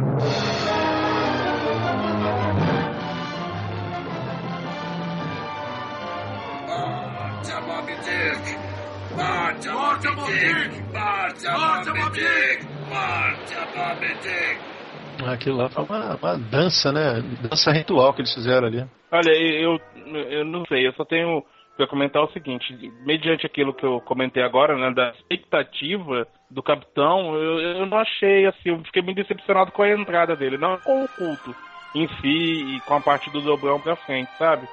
Mas eh, eu achei a entrada, a aparição dele meio brusca. Não sei se vocês concordam, né, comigo. Não, não concordo não. Desculpa, aliás, até o Gregory Peck, ele, olha, é muito interessante a gente comparar produções, assim, porque assim, o Gregory Peck ele é um cara que ele, enquanto no, tem o Patrick Stewart ali, ali gritando, né, e tal, ele, ele, tem uma coisa que é muito no olhar e tal, a atuação dele, ele não é aquele cara dado a roubos e tal, ele vai, ele vai ter os momentos que ele grita e tal, mas ele, ele ele usa isso só quando necessário, entendeu? Não fica aquele excesso e tal de atuação. Eu acho muito interessante porque, ao mesmo tempo em que ele é um, um, ator que ele que ele passa uma força impressionante, né? Que eu senti medo desse personagem. Ele não é exagerado. Eu gostei muito disso. É, eu acho Mas... também que tem uma coisa engraçada. Ele aparece logo, né? mas ele ainda não é exatamente o Ahab que, que, que, vai se revelar o monstro. Eu acho que ele muda se revela mesmo. E, e, ele, ele começa a encarnar essa coisa do, do monstro quando a Mob Dick aparecer pela primeira vez. Né? Quando for é, avistada mas... pela primeira vez. Aí que ele. Parece que ele dá um, uma guinada, né? Aí mas, que é loucura, né? Já que você falou isso, um pouquinho antes eu vi o Ahab humano, antes, da, antes de ter sido destruído, né? Uhum. Você viu quando ele quase está desistindo, ele falou assim, não, vamos lá, vamos pôr os barcos e vamos caminhar, é, vamos empurrar o navio. Você viu que ali ele voltou a ser humano. Sim, sim. Humano normal, um cara tri com o peso da idade, o peso de todo o sofrimento, a dor que sente ainda. Aí de repente tinha que um puto gritar lá, olha lá, Malele! Aí ele se transforma é. ali. Só pra, ser um velho errado. Só pra me defender, para não parecer que eu sou um chato, eu não, não é que eu não, não gostei mas... da atuação dele, entendeu? Eu escutei, eu escutei o que tu falou do Vincent Price, tô querendo te pegar pelo pescoço. não, é que, é que, você achou que talvez foi, foi muito, muito brusco e foi muito é, cedo não, né, que, não, que ele apareceu, é, né? É, mas, o, mas aparece no livro, tem que ver no livro, né? Diz que é uma é. adaptação muito respeitosa. Ele aparece logo assim, depois do livro? Não, não, não, não deixa só. Não é, é. A, a, questão dele aparecer logo. Hum, poderia ter aparecido nos primeiros cinco minutos de filme. Eu só achei que a expectativa que se criou, né? assim, para a expectativa, e pareceu que ele ia levar um tempo. E aí tá numa cena é, que eles estão lavando, né, o, o, o convés, em, em uma das várias momentos que eles lavam o convés. Pra não pensar e, de repente, E de repente ele está lá, sabe, assim... Mas assim não que é legal, pô. Quando menos se espera, pô. Não teve uma música introdutória. Dele, né? Não teve uma preparação, dele, né? Ele aparece quando ele tem que aparecer, né? Ele tem um tema musical, né? Que acompanha ele, mas aí nesse momento ele ainda não, o tema não, ainda não toca. Mais pra frente que vai. Mas eu sei que logo né, em seguida eles vão avistar a primeira baleia, que não é a Mob Dick, né? E vai ter toda essa sequência da, do, do, do, de como os botes descem, a, como a baleia, como uma baleia abatida e depois como ela é trazida pro navio e cortada cortada, né? E a gordura dela derretida, tudo. Que na verdade, eu acho que o Paulo pode até falar melhor sobre isso, que isso é um trecho que é bem grande no livro, né? Tá, mas aí no filme ele é mostrado de uma maneira bem veloz, né? Bem, bem interessante. É, realmente. E, e ali você vê toda a alegria da, da vida deles, de, esquece o Greenpeace, esquece tudo. Aquilo era a vida deles lá. Eles não realmente estavam matando, tem que desperdiçar muita coisa ali, mas estavam matando as baleias para fazer o, a, a criar o produzir, né? Produzir aquele óleo necessário, né? E o que acontece depois, né? Depois a gente vai contar, né? Que eles jogam fora, né? Aquilo que sim é que o Greenpeace poderia ficar puta vida. É. Por causa da, da, do ódio, daquele, da, da vingança destrutiva que estava dentro. Eles jogam fora toda aquela benção, né? Que teve. Aquilo foi uma benção que veio para ele. Sim. E aliás, quem deu a benção foi o Ismael, né? Sim. É Mas porque... vamos, vamos chegar lá. Isso. É, nessa, nessa parte também do filme, que, que eles vão caçar a primeira baleia, o, por acaso o barco onde está o Queequeg e o, e o Ismael é virado durante a caçada e ele se, se, segura no barco e fala pro, pro Queequeg, né? Pô, mas toda, todo dia é assim? Ele é todo dia. É exatamente isso a caça-baleia, meu amigo. Todos os dias é a mesma coisa assim, barco vira. É, ele fala assim, mas é sempre assim? Aí o Canibal fala, é o tempo todo, né? é uma grande aventura por si só, né? Imagina você é, arpoar um ser de dezenas de toneladas que vai tentar escapar e puxar você e possivelmente pode virar o, o, o bote frágil onde você tá, né? Não é à toa que muita gente morria, né? Nesse, nessa forma primitiva, né, de caçar baleia, né? Era extremamente arriscado, né? É, não, é arriscado mesmo, com certeza. O pessoal dá adeus não é à toa, né? Porque pode ninguém voltar, né? Porque, meu, olha o tamanho de uma baleia, a força que uma baleia tem. Os caras, eles, arpo, eles eh, jogam aquele arpão, né? Eles ficam presos num bote. Imagina se a baleia submerge. Porra, então é todo mundo. É, e é uma coisa muito legal, assim, que essa, essas cenas é, for, essas cenas de caça à baleia, né? Foram feitas usando cenas reais de, de, de, de caça à baleia, um pouco de miniaturas em tanques, um pouco de. Enfim. E, e, e, e a gente e, elas funcionam por causa da habilidade que o John tem de, fazer a montagem e dar ritmo para aquilo, né? Em alguns momentos elas até parecem fake em certos trechos, mas no, no, no, conjunto as cenas todas funcionam muito bem. É uma das partes do filme que eu acho assim mais é, agitadas e até, e até gostosas de assistir, né? Embora possa horrorizar alguns, né? Essa parte da caça à baleia, né? Aquele corte que eles ficam fazendo. Meu Deus, meu Deus, tem gente que deve ter ficado muito. É, eles, eles cortando, né, os pedaços da baleia pra derreter, teve nem que arrancou os cabelos ali. Bom. Pô, mas o pessoal não come peixe, gente? Não come sushi? Uhum. Sei lá. Não, porque é uma coisa justa, né? Porque os caras não, é, não era esporte, né? Era sobrevivência. Sim, era sim. outra maneira de lidar com. Ó. Pra mim, horrível é o cara que vai ah, pra, um, pra, um, pra África, sei lá, pra esses locais aí que tu pode ir na caçar, né? Que é que o, John, o John Huston fazia muito isso, né? Inclusive, uma matava, é, adorava matar leão. É. Né? E, e depois, mais pra frente ainda, não bastasse a sorte que eles têm de conseguir logo de cara encontrar uma baleia e matar o Ismael, né, na segunda vigília dele, avista um cardume de centenas delas, né? É, não, porque teve uma coisa que a gente não comentou e é muito interessante e relevante com o filme, né? Que o Ahab, na loucura dele, na, na obsessão dele, ele pegou os mapas e ele conseguiu, através de relatos de outros é, capitães, através de, das expedições mesmo, ele conseguiu é, mapear direitinho onde ficavam, ficavam os cardumes, e tal, aonde é, se centralizavam, onde tinha mais baleia e tal. Ou seja, o cara tinha um potencial de ficar milionário, né, com, com a recolha desse óleo aí da baleia e tal, mas a, a obsessão dele pela baleia branca né? Porque ele fez estudo aí, todo esse estudo só por causa de Mob Dick, né? A obsessão dele que impediu ele de, de ser feliz, pode-se dizer assim. Porque o cara, ele podia ficar milionário, pô. O Starbucks fala, né, que eles poderiam achar muitas baleias tempo recorde e até voltar para casa mais cedo. E, e, aí ele comenta que eles vão fazer isso, mas depois é, de caçar a Mob Dick. E aí eu fico na dúvida, será que ele acreditava mesmo no depois? Não. Né, o, o capitão acho que ele tocou foda-se. Ele falava assim: ó, é o seguinte, eu vou fazer porque eu fui contratado aqui para pegar o óleo das baleias e caramba, mas, meu, eu tô, eu, eu, vou nessa viagem com os meus próprios interesses, interesse de, hum. de, de caçar essa baleia. Isso aí, ele, ele usava como pretexto para as coisas que ele queria fazer. Sim, e, tem, e tem uma coisa também interessante os próprios, as próprias falas do Ahab mais pra frente vão jogar um pouco de luz sobre essa questão de se ele acreditava ou não que eles iam conseguir voltar dessa viagem e tudo mais. Mas mais pra frente acho que a gente, a gente fala disso. Mas acho que tem, tem uma. Eu não sei, Marcos, se, se, o que ele vai falar mais pra frente responde a essa pergunta sua ou coloca Sim. mais dúvidas ainda, mas mais pra frente a gente comenta. Né? Então, quando no, momento em que o, o Ismael ele, ele localiza ali né, o cardume, tudo, nessa hora em que eles, em que eles estão se preparando para que os botes descem e vão, vão perseguir o cardume, o Pecode é avistado por um outro navio, né? É um outro navio baleeiro e o capitão né, do navio vem a bordo e coincidentemente esse capitão tem um gancho no lugar de uma das mãos e ele fala quem é, quem, quem arrancou meu braço foi a, grande baleia branca, Mob Dick, né? E ela tá agora no Cabo da Boa Esperança e o Capitão Ahab já fala, peraí, se você, se você encontrou com ela, não sei quantos dias atrás lá no cabo. Ela, você tentou pegar, ela arrancou o seu braço. Então daqui a tantos dias ela vai estar na, na, lá no hotel de biquíni. Sobe todo mundo, larga tudo, vamos pra lá. Né? Ah, é horroroso quando ele fala isso, né? Larga tudo, os caras acabaram de, de pegar uma baleia, fala, vamos embora agora, né? Os caras falam, não, não vou embora, né? Eles ficam discutindo, né? O Stub e o Flask já, e, e, o Starbuck já, na hora, começam a chiar. Não, para com isso, que aí, você tá louco? Absurdo, né? Imagina só, você, você tá ali pra, pra um intuito, né? Que é você pegar o óleo, né? Você tá tendo muita sorte nisso, abandona tudo.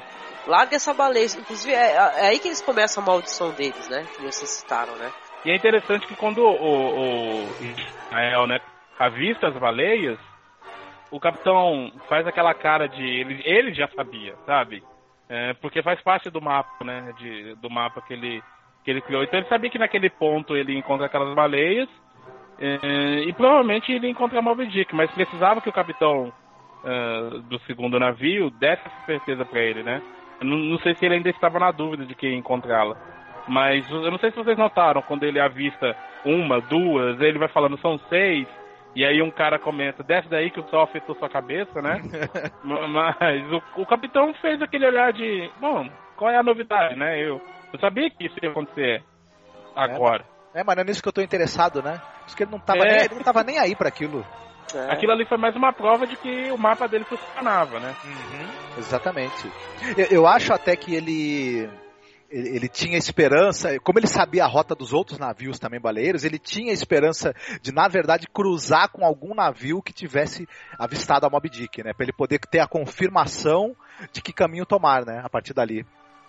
Legal. Agora me pergunto eu. Esse homem, ele, ele é um homem muito inteligente, né? O, o capitão quanto marinheiro. Mas será que ele teria tudo, né? Esses apetrechos, o mapa, toda essa, essa esse poder de análise se não fosse a raiva, né? É verdade, o ódio, né, é que moveu essa inteligência dele para conseguir fazer o máximo, né?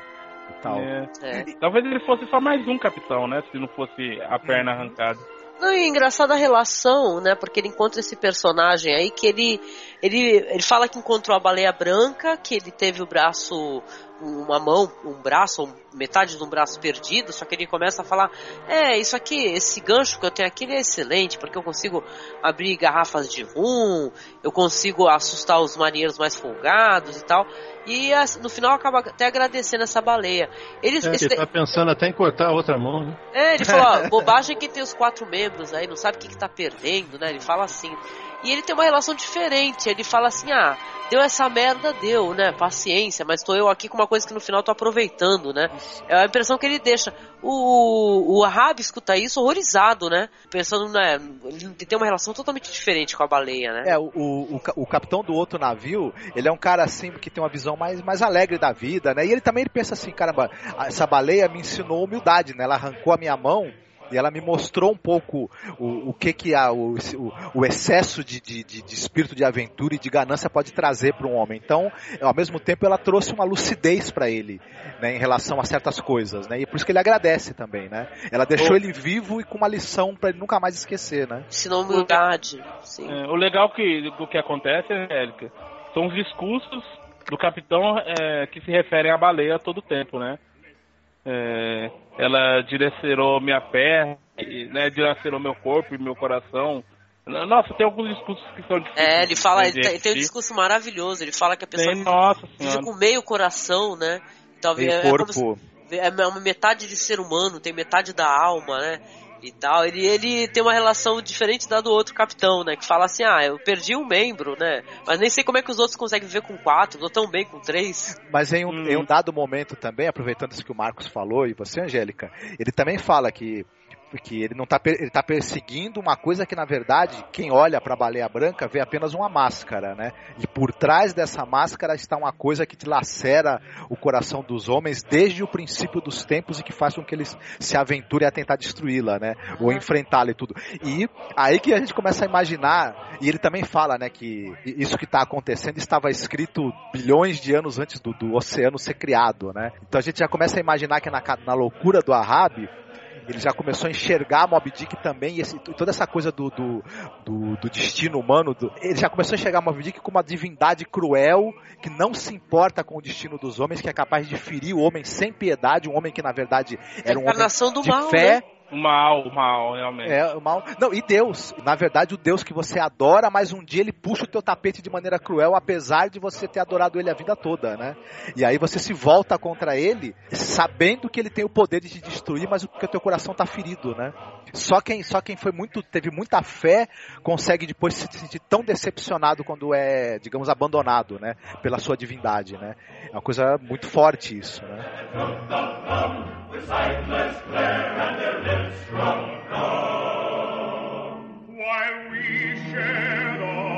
É, talvez seja isso, talvez ele fosse até mais religioso do que todos ali no barco e, e por ter sido ferido, né? É, ficou é, o, exatamente o inverso do que ele era, né? Mas existe alguma referência ou algo do capitão antes dele ser ou, antes dele ser liberado, alguma cena ou alguma lembrança dele dessa época? Não, nunca me lembro, não tem não. Não, né? No livro, Paulo, fala que ele tem uma esposa e um filho, essas coisas que no filme né, diz isso, né? Em determinado momento. Não, só no, na, no, na versão com Patrick Stewart, né? Na, na versão do John Huston, ele. ele da, É, na do, do Patrick Stewart, ele fala, né? Que ele, quando ele olha nos olhos do, do Starbuck, né? E fala, eu quero olhar nos seus olhos, né? Pra ver a humanidade, um negócio assim. Aí o Starbuck responde, na versão do. do com Patrick Stewart, fala assim: você, não, você tem que ver minha mulher e meus filhos que estão em casa, né? É isso que você devia ver, né? Que ele quer Starbuck e chega uma hora ele quer matar, né? O Ahab. Olha o que que tem, né? O Starbuck, que que tem? A família que aparece naquela, no culto, né? Não é mulher de barba, não, né? Não, não, mulher bonita até. Tem dois filhos até. Se É fosse a mulher de barba. Ah, se fosse a mulher de barba, ele não ia querer voltar mais. Ele ia falar, me leva pro fundo do mar. Bom, Que Eu acho que a mulher de barba é, é a, mãe- é a mulher do, do Ahab. é por isso que. Por isso que ele não volta nunca. Ele não sai nem da cabine. Meu Deus. Aí, sabemos agora por que, que o Ahab não queria voltar, tá vendo? Descobrimos. É muita raiva. mu- Muita raiva. E tá- Eu sei que também o mais pra frente, né, o, o Stubbs, o Flask e o Starbuck, o Starbuck começa a propor pra eles um motim, né, para tomar o, o navio, porque ele já né, começa a perceber o teor de loucura messiânica e obsessiva nos discursos do Capitão Ahab, né? Ele já, eu- o Starbuck já está tomado por um medo de que Deus acabe punindo todos eles por conta dessa blasfêmia que é querer se vingar do, de um animal irracional, né? E tudo, então ele já propõe, vamos fazer um motim, tirar o comando dele. Ele até mostra os regulamentos dizendo que a, que a tripulação pode sim tomar o, o controle do navio se o capitão tiver tomado de um acesso de loucura e tiver botando a vida de todo mundo em perigo, né? Mas os dois, né? Interessante isso que os dois, eles já estão tão influenciados pela, por essa figura carismática e messiânica do cara que eles não passa pela cabeça deles contrariá-lo, né? Eles até falam assim, não, você, pode- você até tá certo, mas a gente não vai conseguir contrariar ele. Ele, ele, ele não faz a lei, ele é a lei, né? Eles até dizem. Exatamente. E ele pode distorcer a lei do jeito que ele quiser, é dele. Essa parte é interessante, que o que ele falou, não, ele mudou a lei, ele falou, não, ele é a lei. Se ele quiser mudar a lei. Foi só nesse momento que eu percebi, né, que eu descobri que o navio não era dele, na verdade, né? Existe patrões dele. Sim. Foi só por É, causa do aquele- regulamento aqueles dois, lembra dos dois que estavam no distribuindo lá? Aqueles dois fazem parte da Qua- Os companhia. Quakers, né? Quakers. É, os Quakers. Eu sei que logo depois que, ele, que acontece isso, que eles, que eles resolvem não se amotinar, começam as coisas realmente ruins a acontecerem uma atrás da outra, né? Né, O mau agouro lá que o Starbuck né, prevê, um, um, um dos vigias né, que fica no alto do, do mastro principal do navio cai no mar e desaparece, né? Tal. E o navio logo depois ele entra num- numa calmaria, né? Não tem vento, eles ficam ali parados com, com sol na cabeça, né? Começam até a ficar nervosos, um Os ânimos vão se, né, exaltar. Exatamente. E durante esse período de calmaria aí, difícil de passar e tudo, em que o, o moral da tripulação vai lá para baixo, o Quickweg, né, por conta disso, resolve fazer o, o- aquele oráculo dele que ele joga os ossos, né? Parece até um jogo de búzios, né? Nossa, aqui. É, Búzios. Pra, pra prever o futuro. E ele acaba vendo a própria morte, né? Prevendo que ele vai morrer em breve. Aí ele pede pro carpinteiro ali do navio fazer um caixão pra ele e entalhar, né? As penas, né? Que são símbolo, né? Do, que ele é filho de, de. Diz ele que é filho de um rei, de um príncipe, né? No, na terra dele. Isso. E deu todo o resto do- dos bens dele pro, pro Ismael, né? Isso, É. e não fala mais com ninguém. Ele para de comer, para de beber água e começa a não se ficar sentado apenas esperando né, o destino dele. Sim, é muito trágico esse personagem, né? Você fala assim, caramba, né? Uma barata motivação, é muito diferente nos filmes, viu? Porque no, no outro filme lá do Patrick Stewart, né? Ele meio que vai ter uma visão, né? Que vai aparecer depois mais pra perto do final até, né? Com o negócio do fogo de Santelmo e tal, não sei o quê. E nesse filme aí não, né? Ele simplesmente não, não volta mesmo a falar nada, né? Ele até se movimenta, tu vê ele na, na- nas expedições lá nos botes e tal, mas não, não fala mais nada. No outro filme não, né? A motivação é diferente. Queria muito perguntar ao Paulo se esse personagem, o Queequeg, se ele mais pra frente, o que que tá... é, O que que é mais... É, a adaptação mais, vamos colocar assim, mais próxima, né, do que é o livro. É esse negócio dele não falar mais nada, ou no, no outro filme lá que eu sei que você não viu, que ele chega e praticamente ajoelha aos pés do Ahab e fala assim, você é meu Deus.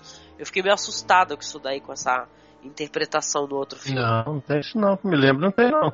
É meio, É, eu achei que é meio for dummies essa versão do Patrick É, Stewart. também com perdão da palavra, que eu sei que o Marcos gostou do negócio. Não tem isso não. Então, não, essa, essa versão é bacana, é que o roteiro dela não é tão bem. Não é do Bradbury. É, não é tão bem É, escrito, tão vocês não enxuto, viram, né? tem coisa pior, tem coisa pior. Lembra da abertura lá? Call Me é, Michel? Ah. Isso aí foi de um outro, uma outra versão de 2010. Eles tiveram a pachorra de tirar o Ismael, cara. Eita! Colocaram uma mulher, cara. Ah, falaram que tem uma versão de 2010 aí que é a lá caralha total, gente. É essa daí, 2010. Essa daí? Olha que Que eles avacalhação. mudaram a fala inicial e tudo. Tiraram, não tem o Ismael, é um navio é, é, tipo de pesquisa e tudo. E é a doutora Michel. É doutora Michel. Um cara entra falando e ainda fala assim, Doc, Doc. Aí ela, falou, ela tira o fone de ouvido e fala, call me Michel. Uh, meu Deus. Olha, Pô, não, brincadeira. Tu viu isso, Paulo? Caramba. Não, eu não vi, eu vi só um- o trecho que tava lá na, num trailer lá. Eu não vou nem baixar esse negócio, pelo amor de Deus. Não. E tava lá, o cara disse, o cara que fez o comentário depois eu vi numa resenha, né? Ele falou: olha, o filme é muito tosco, mas é, não perdi tempo não. Ele é engraçadinho, vale a pena ver. Mas é, vale a pena ver e esquecer. Sei como é que é. Engraçadinho é complicado, né? É complicado, pois é. Tem uma cena importante agora também, que o Queequeg ele resolve, né, não falar mais com ninguém, não se mexer mais, não comer nada disso. Isso atrai a atenção da tripulação, né, que eles acham que isso é uma coisa, um sinal de mau agouro. E, e um dos marinheiros resolve lá encher o saco do Queequeg e cortar o peito dele com uma faquinha para ver se ele reage, né? E tudo- Sacanagem, né? Sacanagem. E o, e o Ismael não gosta nem um pouco disso, começa a ter uma briga entre, né? Ele, ele começa a brigar com esse marinheiro. É- é- Aliás, é uma briga muito interessante porque ela não tem som, né? Ela é filmada de maneira bem fechada, assim, sem som nenhum praticamente, sem trilha sonora e tudo. E isso gera uma tensão muito grande, né? Que é quebrada no momento em que tá, você tá ali vendo quem vai matar quem, a Mob Dick é avistada, né? Finalmente. Realmente Mob Dick, né? É, é o que você disse, a, a atenção, e eu realmente achei que ele ia se machucar nessa cena, né? Porque vai até o último instante, é, a- até alguém. Eu só não me lembro, apesar de eu ter assistido o filme. Gente, foi, foi durante o dia ou durante a noite esse momento? depois que o que o cara, né, que, que o cara cai de cima lá, o, o, o cara que tá de vigia, né, ele cai, afunda no mar. E depois que começa a ter essa calmaria, aos poucos a luz desaparece do filme, né? É como se nuvens incubou. Começa, começa a ter cada vez menos sol, as cenas ou todas são de noite ou são em momentos que o sol está encoberto, então a luz desaparece do filme. É, E aí a, a fotografia, as cores vão sumindo também, vai ficando uma coisa quase que monocromática. Também acho que é importante falar que nesse momento aí, um pouco antes, o Ahab ia desistir, né? Ele ia mandar subir os botes e, o- e o navio retornar pro, pro destino, não é isso, Paulo? Isso, é aquele momento que eu falei que ele se torna humano. Ele volta a ser um homem comum, amargurado, só amargurado. Cansado, né? Cansado, falei, pô, que bobeira que eu fiquei aqui de bobeira. É essa que passa, né? É essa sensação de, poxa, tô perdendo meu tempo aqui, eu vou voltar lá pra aquele monte de baleia lá que tá me esperando. É depois Aí, de dessa repente- cena. É depois dessa cena que aparece o cara do navio do Rachel. Depois, falando? é depois. né? Primeiro eles vão tentar pegar Mob Dick e, e, aí- e aí acontece que muito do que os caras falam, né? A gente vai ver a Mob Dick pela primeira vez agora, né? Tudo que se falava da, da Mob Dick, que ela é gigantesca, que ela tem o corpo cheio de arpões e onde ela está, é, nuvens de gaivotas acompanham ela onde ela vai. Tudo isso no filme aparece mesmo, né? Os, os marinheiros começam a comprovar que as lendas que existem ali em torno dela parecem reais, né?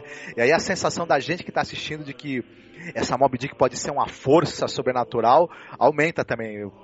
Fica essa, já começa aí essa dúvida, né? Você começa a pensar, pô, como é que uma baleia resiste a tantos arpões? Por que, que ela é acompanhada dessa nuvem de gaivotas, né? De onde vem essa fúria dela que nenhuma outra baleia tem? E já me ficou com a, já me deixou com a pulga atrás da orelha nesse momento. Ah, eu achei sensacional, Marcos, essa, essa descrição, sabe? Fala assim, ah, onde tem a baleia tem as gaivotas, né? Ah, mas por que que tem tantas gaivotas, né? Porque ela tá cheia de arpões, né? Ela tá toda ferida, né? Não sei se tem cadáveres, né? lembrou uma coisa meio é, cripta do terror, sabe? Até mais pra frente vai. Tem uma cena que lembra mais ainda, né? O cripta do terror. Ah, eu achei sensacional essa descrição do ser assustador. Muito legal. Até um pouquinho mais pra frente, eles vão explicar o porquê da, da das gaivotas é quando vem o cheiro da terra, né? É, que é a premonição do, do, do profeta lá, né? Do Elias. É porque assim, ela é tão grande que ela tem restos de, de, de terra e, e musgo e conchas e ela acaba tendo cheiro de uma ilha, né? Por isso a atração das gaivotas por ela. Oh, que interessante, muito legal. Eles estão puxando o barco, só que aí o vento retorna, né? Dá para içar as velas de novo, né? Eles, o Pecode retoma a velocidade normal dele e aí que eles encontram o outro baleeiro que é o barco o Rachel, né?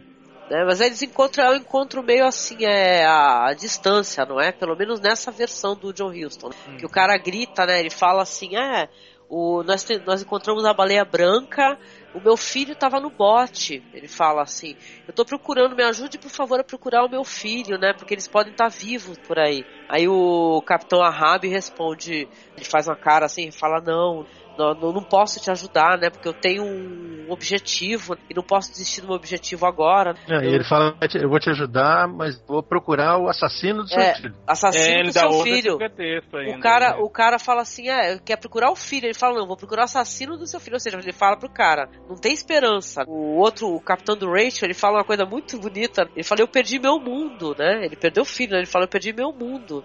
E você tá querendo ir atrás de uma baleia?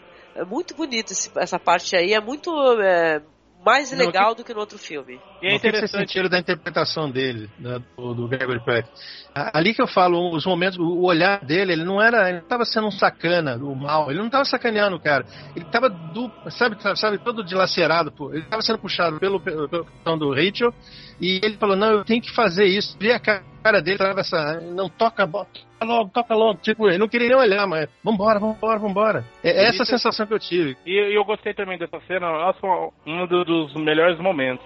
É que o capitão do Rachel está para nós como está para eles ali no, no navio, né? É só uma sombra distante e é mais a voz. É, uhum. Em nenhum momento, ó, em nenhum momento tem uma câmera, né, focada nele. Tem um close, então gente, né? Sim. Não, então a gente vê ele exatamente como o capitão está vendo. E tem é, um pouco da sensação que, né, que ele, é, que ele tem, que assim a, a, o sentimento que aquela pessoa que perdeu o filho está passando é só na voz. É, a interpretação ali é toda, né, na voz e em alguns gestos que ele faz, mas você não vai na expressão dele para sentir a dor. Você sente a dor. É só no que ele fala, ele né? Eu perdi isso. meu mundo, né? E tal, né? Muito bonito isso. É linda essa frase. E também e termina com o, o Ahab, né? Como o Paulo falou. O Ahab tá dilacerado por dentro, tá com o coração apertado de não ir lá ajudar o cara, né? Starbuck fala: você tem que ajudá-lo.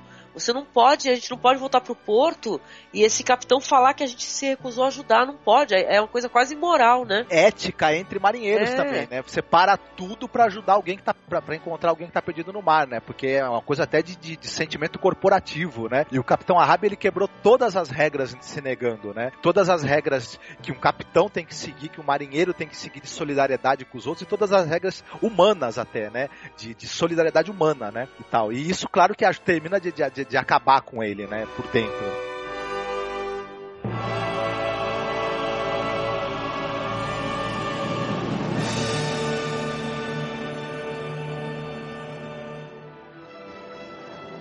Rachel de New Bedford. O navio do Capitão Gardner. É. Está se aproximando.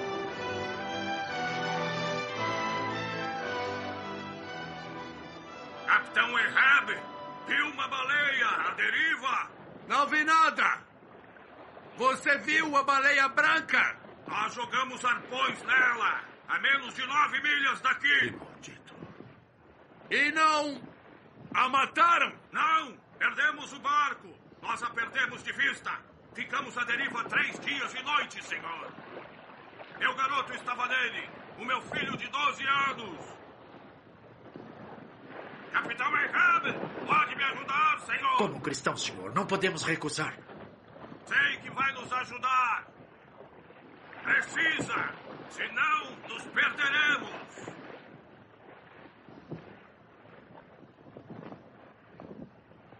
Se disser não, estaremos em desgraça. Em casa cuspirão ouvir o nome deste navio.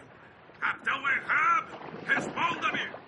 Capitão Gardner, eu procuro a baleia branca, a assassina de seu filho. Eu estou perdendo tempo. Tempo? Eu perdi todo o meu mundo. Não irei. Eu o seguirei até que diga sim para mim. Manterei este curso. Estou indo para aí. Pare, Gardner. Não perca a esperança. Eu devo ir. Digo adeus e boa sorte. Deus vai ajudá-lo, Capitão Gardner. E Deus o perdoe. Mas ele não, não, não arreda o pé. Ah, eu acho que o Foi último um- resquício de humanidade dele foi embora ali, né? Foi o único momento, fora o momento, o Paulo, em que ele pede, que ele pede pra ir embora, né? Voltar à caçada. Ali foi o único momento que eu vi ele se arrepender de algo, realmente. Verdade. Mesmo, mesmo firme na, na ideia, né? Mas você nota que realmente há um arrependimento dele naquele momento. E ele ali ele sente, pô, tô fazendo merda. Tô fazendo merda. Mas ele vou continuar, sabe, né? mas vou continuar. E me dá a impressão, posso, pode, ser, posso estar enganado, até como o Paulo falou, pode ser questão de mudança da iluminação. Cada vez mais foi me dando a impressão que aquela cicatriz dele estava aumentando como se fosse uma rachadura né, na alma dele, aumentando Vou o prestar tamanho, atenção né? nisso. Acho que tava mesmo, viu? Leitura boa, né? Gostei disso. Ele tá se rachando, né? Não é de rir, terrível.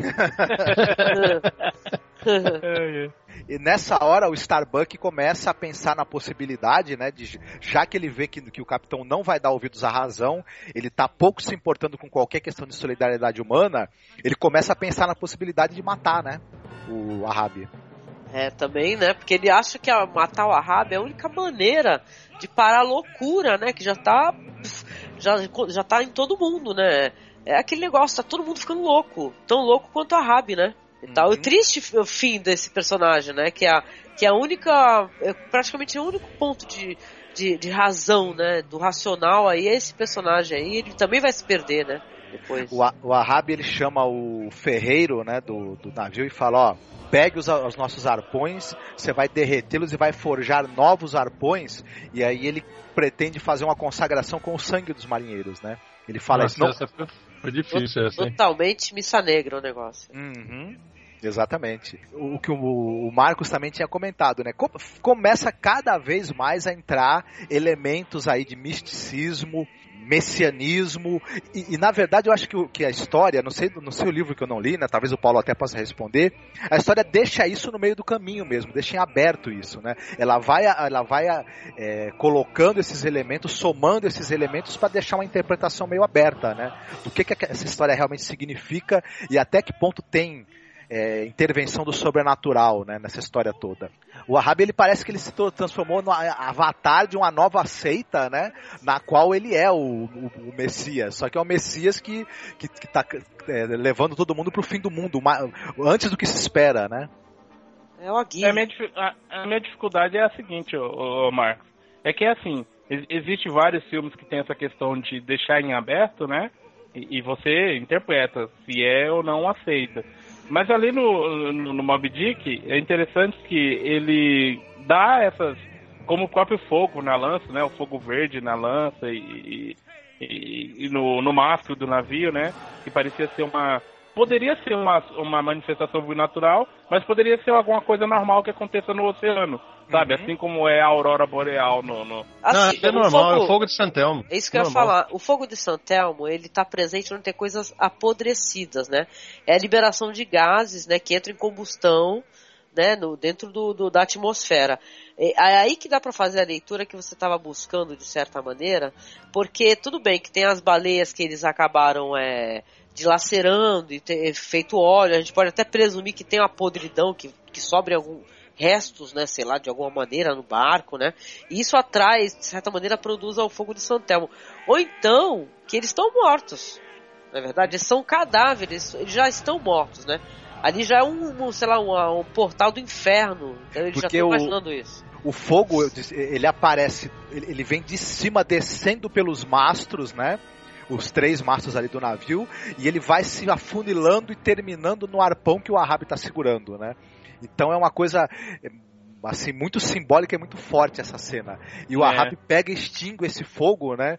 com, com as mãos, e aí realmente a gente começa a imaginar que os caras estão mortos, né, nos portais do inferno e o Ahab é o condutor, né? Fiquei naquela de. É que eu não sei, talvez eu tenha um nível mental. Os marinheiros menor, somos nós. É, mas eu fiquei naquela de. Porque assim, ele tenta te deixar. É porque tem filme que tenta deixar em aberto para que você tome suas decisões, né? Aí o Mob Dick ele vai numa caminhada em que ele quer deixar em aberto e aí quando você fala a interpretação é minha, ele fecha. Sabe? Ele fecha pra É porque que tem um narrador, algo... né? Se tem um narrador, é... tem um sobrevivente. Se tem um sobrevivente, a história aconteceu. Então eu acho que o, a gente pode até usar de maneira interpretativa algumas questões, mas eu acho que no final de contas é o que é, né? Não, uhum, é, é, mesmo a história de um sobrevivente, né? É a visão do Ismael, né? Do Ismael também, né? Ela pode estar tá deturpada por, pela emoção, pelo medo que ah, ele sentiu, pela loucura, pela loucura, Agora, tudo. Né? É, é, é, lembra um pouco os relatos do Edgar Allan Poe também, né? Que o cara tá contando uma história que aconteceu com ele e a gente sempre fica na dúvida se aquilo tudo o sobrenatural ali estava ali mesmo, ou se é loucura, ou se é deturpação da memória do cara, né? E Agora tudo... eu consigo aceitar mais. Agora é. eu entendi. Te respondeu mais ou menos? O... Claro, não, agora sim. Agora eu estou satisfeito. É. Por sinal, falando em Ismael, nesse momento, um pouco depois, ele fala para o capitão Ahab da profecia, né, do que o Elias fez, né, do que iria acontecer, porque eles começam a sentir o cheiro, né, de, de terra que na verdade é a proximidade da Moby Dick, né? E o capitão Ahab, quando escuta essa profecia de que eles vão sentir o cheiro da te de terra que não é terra, e aí nesse dia o Capitão Ahab vai morrer, vai pro túmulo e vai voltar uma hora depois chamando todos os outros, o capitão olha com uma cara de como se aquilo não, não o surpreendesse, quando ele falava, mas eu já, como se eu já sei, né? Exatamente. Ele fica feliz. Uhum. É. Verdade. Na cabeça dele, né? Ele vai conseguir o intento dele, né? Ele vai encontrar a baleia e derrotar a baleia, né, e tal. Exato. E ele, ele tá completamente histérico e possuído. Agora, quando eles, quando eles avistam pela, agora novamente a, a Mob Dick, o capitão ele tá visivelmente assim surtando mesmo, né? E, e, é, é, e o, o, Gregory Peck dá uma, até uma guinada nessa interpretação dele para algo mais exagerado um pouco até, né? E muito forte e tal. E engraçado que as pessoas seguem essa loucura dele quase sem questionar, né? Os, os marinheiros. Eles parecem que são contagiados, né? Por essa loucura que toma conta do, do, do capitão. Né? Vamos, baleia branca. Mostre sua mandíbula malvada. Mostre-nos sua testa enrugada. Apareça. As aves! As aves! Ela se levanta!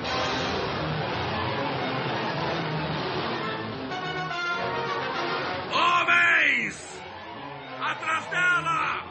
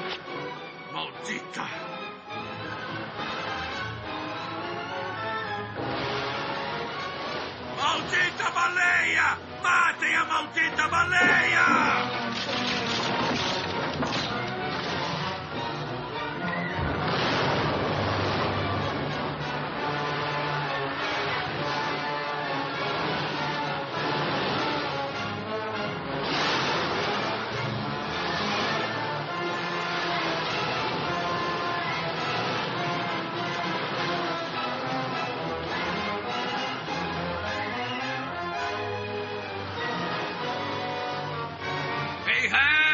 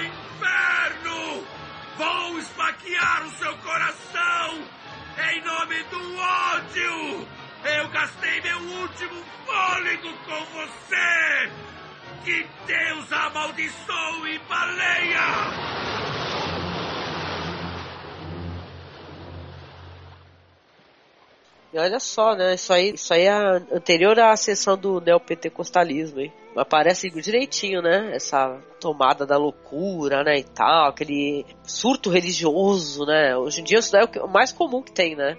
Mas isso daí num filme, né? É interessante, deve mexer com os brios, né? De alguns religiosos mesmo, né? E aí vão entrar as cenas em que vai, vai ter, vai ter a luta corpo a corpo do Ahab com a baleia, né? E tal, onde vão entrar em ce- em cena em alguns momentos as tais baleias, as réplicas de baleias enormes de, de borracha que o John Huston fez e depois ficaram boiando no mar, atrapalhando a passagem do- de navios e barcos né? durante meses ali, e quase renderam um processo para ele, né? Mas são, é uma cena impressionante e por conta da dificuldade que a gente percebe que foi para fazê-la, da atuação do Gregory Peck, esse é o momento, acho que talvez culminante até da história, né? Quando o Ahab fica preso pela, pelas cordas, né, dos arpões ao corpo da baleia e vai espetando o arpão furiosamente na Moby Dick, né? É, Na boa, é, mas não foi um ato sexual aquilo lá. Foi, ele falou assim, ele fala assim, o meu último suspiro É. eu vou, vou dedicar a isso. Então ele sabe que vai morrer, né? Ele fala, não quero nem saber, eu vou ficar te furando aqui até o quanto der, né? Eu tenho até a frase, Jéssica, que o rapaz fala, é... Ele está morto, mas mesmo assim ainda chama, né? Gente, isso daí é muito cripta no terror. Muito legal isso daí. Eu lia muito quadrinho, sabe? Puta, aquele negócio do- de a baleia vai se mexendo e o braço dele tá fazendo assim, né? Vem, pra todo mundo vem, né? Ficar naquele vem, né? Eternamente. Nossa, isso é muito legal. E é totalmente ambíguo, porque é, é o movimento da baleia e o braço dele é o braço que está solto, não ficou preso pelas amarras dos arpões, né? É o movimento da baleia que faz o braço dele, né? Parecer que tá chamando os outros para junto isso. dele, ou As né? pessoas estão imaginando isso, né? Tá na cara que estão imaginando isso, né? Aí fica até óbvio. Mas, O- e vocês viram nesse, nesse momento aí o, o Starbuck, o que, que ele fala? O Starbuck ele sempre foi assim, não, isso aí não pode, isso tá errado, não sei o que, e você tá procurando uma coisa mística, uma coisa... Quando ele viu, e agora, o que, que nós vamos fazer, né? O, o Stubbs estava falando, ele falou assim, vamos pegar, aquilo é uma baleia, não é um monstro, não é um deus do mar, nem nada, é só uma baleia, é disso que nós vivemos, por isso que ele avança. Aí, não é que ele enlouqueceu, eu interpretei como se ele enlouqueceu, ele falou, estamos, estamos livres do... Ahab, chega. A Ahab já foi, né?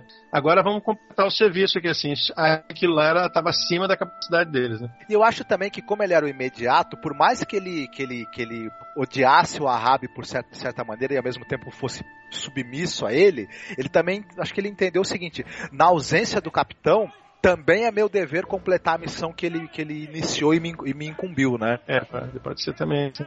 Eu pensei de outra forma, não sei se vocês concordam. Eu pensei que assim, como ali no momento ele era o capitão, né? Depois da morte do, do Ahab. Pareceu mais que era o seguinte, ele encontrou uma baleia. E se ele deixar essa baleia escapar, é aquela coisa de do propósito que ele vinha falando no filme inteiro, sabe? é, nós não podemos deixar uma benção passar e tudo mais, somos caçadores de baleia. Então ele tava cara a cara com a baleia. Pra, ele, tá, fugir dela seria uma heresia. Uma coisa que eu queria perguntar para vocês é interessante que o, o, o, filme, óbvio que ele, os efeitos especiais e tudo, eles têm as limitações da época, né? E a baleia, né, a Moby Dick, ela foi quase toda feita através de, de, de, miniaturas e tudo, em tanque e tudo, mas eu achei que aquilo funcionou maravilhosamente bem. Eles são de encher os olhos e acho que o próprio monstro, a baleia, ele assusta mesmo. Ele, ele não é ridículo, né? Como poderia acabar sendo, né? Um, os efeitos especiais que eles tinham para a época, para a tecnologia da época. Ela, ela em tela, ela funciona muito bem. Eu imagino que no cinema tenha sido um monstro muito, muito assim para ficar na cabeça do, das pessoas mesmo, muito crível, né? Concordo sim que ele mete medo, né? Mesmo a gente sabendo que a baleia é um ser até muito pacífico, né? É uma caracterização muito bacana que foi feita. Ela, ela, é, ela é de encher os olhos, né? Eu, eu gostei, assim, eu gostei pra caramba. Eu só queria é, tirar uma dúvida quanto a época dos efeitos especiais em si, né? É, até para não ficar chato, assim. Mas, assim, quanto ao tamanho dela, me parece que a descrição, é isso que eu tô querendo saber, eu não tô impondo, né? Se é em relação ao que eles fazer na época. O tamanho que eles escrevem, parece que ela é menor, né? Do que o que realmente é, é contado. Uhum. É, isso aí tem um, tem um motivo também que chega a ser engraçado, né? Porque foram feitas diversas réplicas de baleias, né? E para que queriam aparecer no filme, baleias cenográficas. As maiores mesmo afundaram antes de conseguir ser, ser filmadas. Na verdade, o John Huston tinha intenção de usar uma réplica muito maior do que, a, do que acabou do que, que acabou aparecendo em tela. É que as, as que eram maiores mesmo, mesmo, mesmo afundaram, logo não deu para filmar com elas, ele acabou tendo que usar uma réplica um pouco menor do que ele pretendia. Ah, essas entendi. aí, essas réplicas maiores mesmo, tinha uma que chegava né? tinha uma que chegava a pesar não sei quantas toneladas sei lá, mais de 20 toneladas de borracha e tal. Essas aí que depois acabaram também atrapalhando o fluxo marítimo ali, deram então, problema. Ele teve problema que nem o Spielberg teve. Que nem o Spielberg, ele não né? conseguiu filmar com as maiores, com, a, com as réplicas maiores que ele fez, com as baleias cenográficas maiores. Por isso que deu, deu essa impressão que ele é maior do que a descrição que o pessoal faz, Marcos. Não foi à toa que você teve essa percepção, não. É, é. Tá correto mesmo. É porque assim, em relação. É, eu não sei, nessa época se usava essa questão do, da miniatura, né? Igual vocês comentaram, até do navio. Porque o, o, o ela atacando o navio, aquilo tá, a cena era uma miniatura, né? Uhum, sim, sim. Sim. É, eu achei ela em relação ao navio, acho que foi mais ali que pegou, né? Porque uhum. assim, até tá, os gigantes de borracha afundaram. Mas acho que é porque, sei lá, talvez ia ficar meio descontextualizado, né, das demais réplicas. Mas ela em relação ao navio eu ainda achei é, diferente da descrição. Mas como é alguém contando uma história, dá para se relevar, né? Que ele Sim. poderia ter exagerado ali na, é a percepção no que ele de viu. alguém, né? Verdade. Isso, exatamente.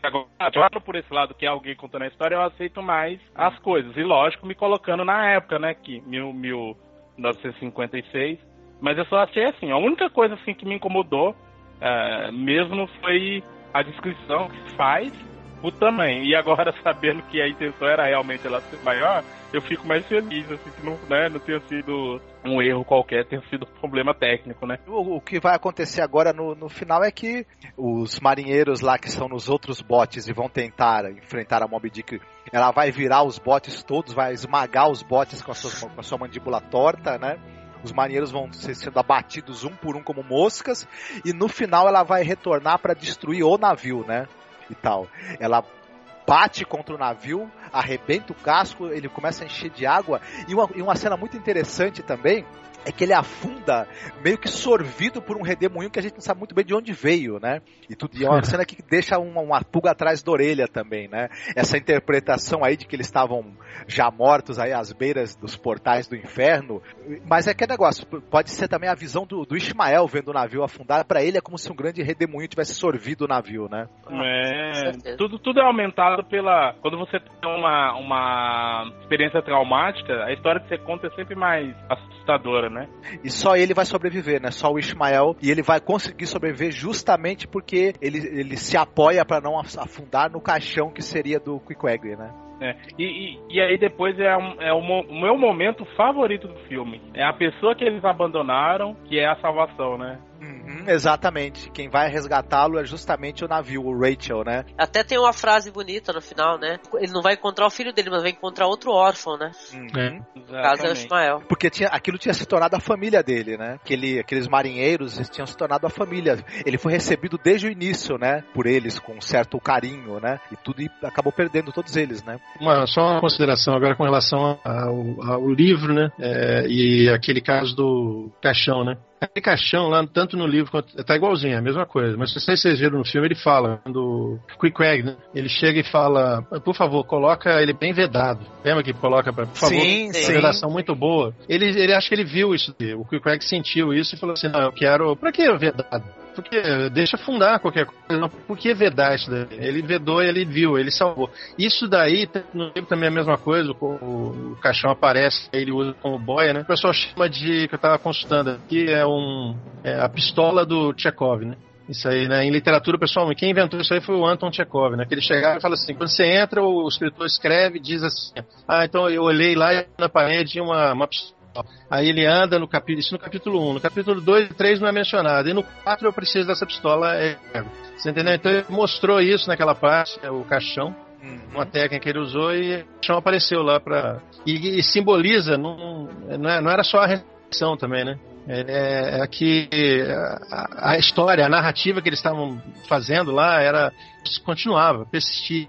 E isso vai continuar. Abel vai continuar vivo. As histórias dele vai continuar vivo, nas histórias do Ismael, né?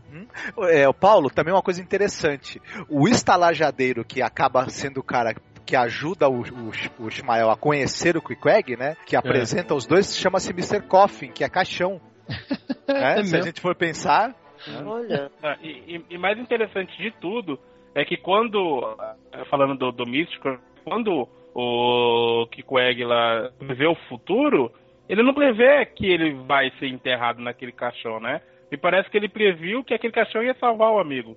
Isso. Até porque por que, que alguém precisa de um caixão no mar, né? Exatamente. Você vai morrer afogado. Eu pensei nisso na hora que ele pediu o caixão. E eu fiquei imaginando que ia acontecer o mesmo com o navio, né? Que o navio todo ia afundar. Fiquei me perguntando, mas quem vai pôr ele no caixão? É, então aí eu notei que, na verdade, ele salvou o amigo dele. O caixão não era pra ele. Sim, sim. E ele, não é à toa que também que ele tinha plumas, né? Ele mandou o cara fazer uma inscrição de penas de plumas do, do caixão, as plumas do chefe, né? É interessante, muito bom, muito bom, muito bom. Muito bom, muito bom. É. Na versão lá do, do Patrick Stewart, eu lembro que eles deixam um negócio mais é, mais for dummies mesmo, né? Tem um diálogo do, do Ahab com o marceneiro, o carpinteiro lá. Fala assim: ah, ele pediu um caixão, mas ele voltou a falar agora e tal. E eu resolvi fazer dele uma boia. E tal. Fica meio claro, meio óbvio, né? A gente não precisava fazer isso, né? Eu acho que a versão, a versão é boa até, mas é meio assim: ah, tem que ser tudo explicadinho, é, sabe? Tem, um, tem umas coisas explicadinhas demais, né? Principalmente é, no final. Porque é uma surpresa legal, gente. Tudo bem que na hora a gente acha esquisito que o Quick fale assim, ah, eu quero que seja bem vedado, mas você pode imaginar que vai, vão colocar meu corpo ali, meu corpo vai boiando até a terra, onde eles vão enterrá-lo. Mas não que você no final vai ser a salvação do menino, né? Coisa surpreendente, é legal. Sim, mas a, a, história toda, desde o início, ela, ela brinca com essa lógica da premonição, né? Permeia toda a história, né? Todo o roteiro do filme, essa coisa da, da dessa lógica do, do, do, das visões premonitórias e que vão fechar, o, selar o seu destino, né? Então tá, tá muito bem encaixado aí. Uhum. Isso, né? Perfeitamente até. Com toda certeza. Né? A pistola do Tchekov estava pendurada desde a primeira linha, né? Com certeza.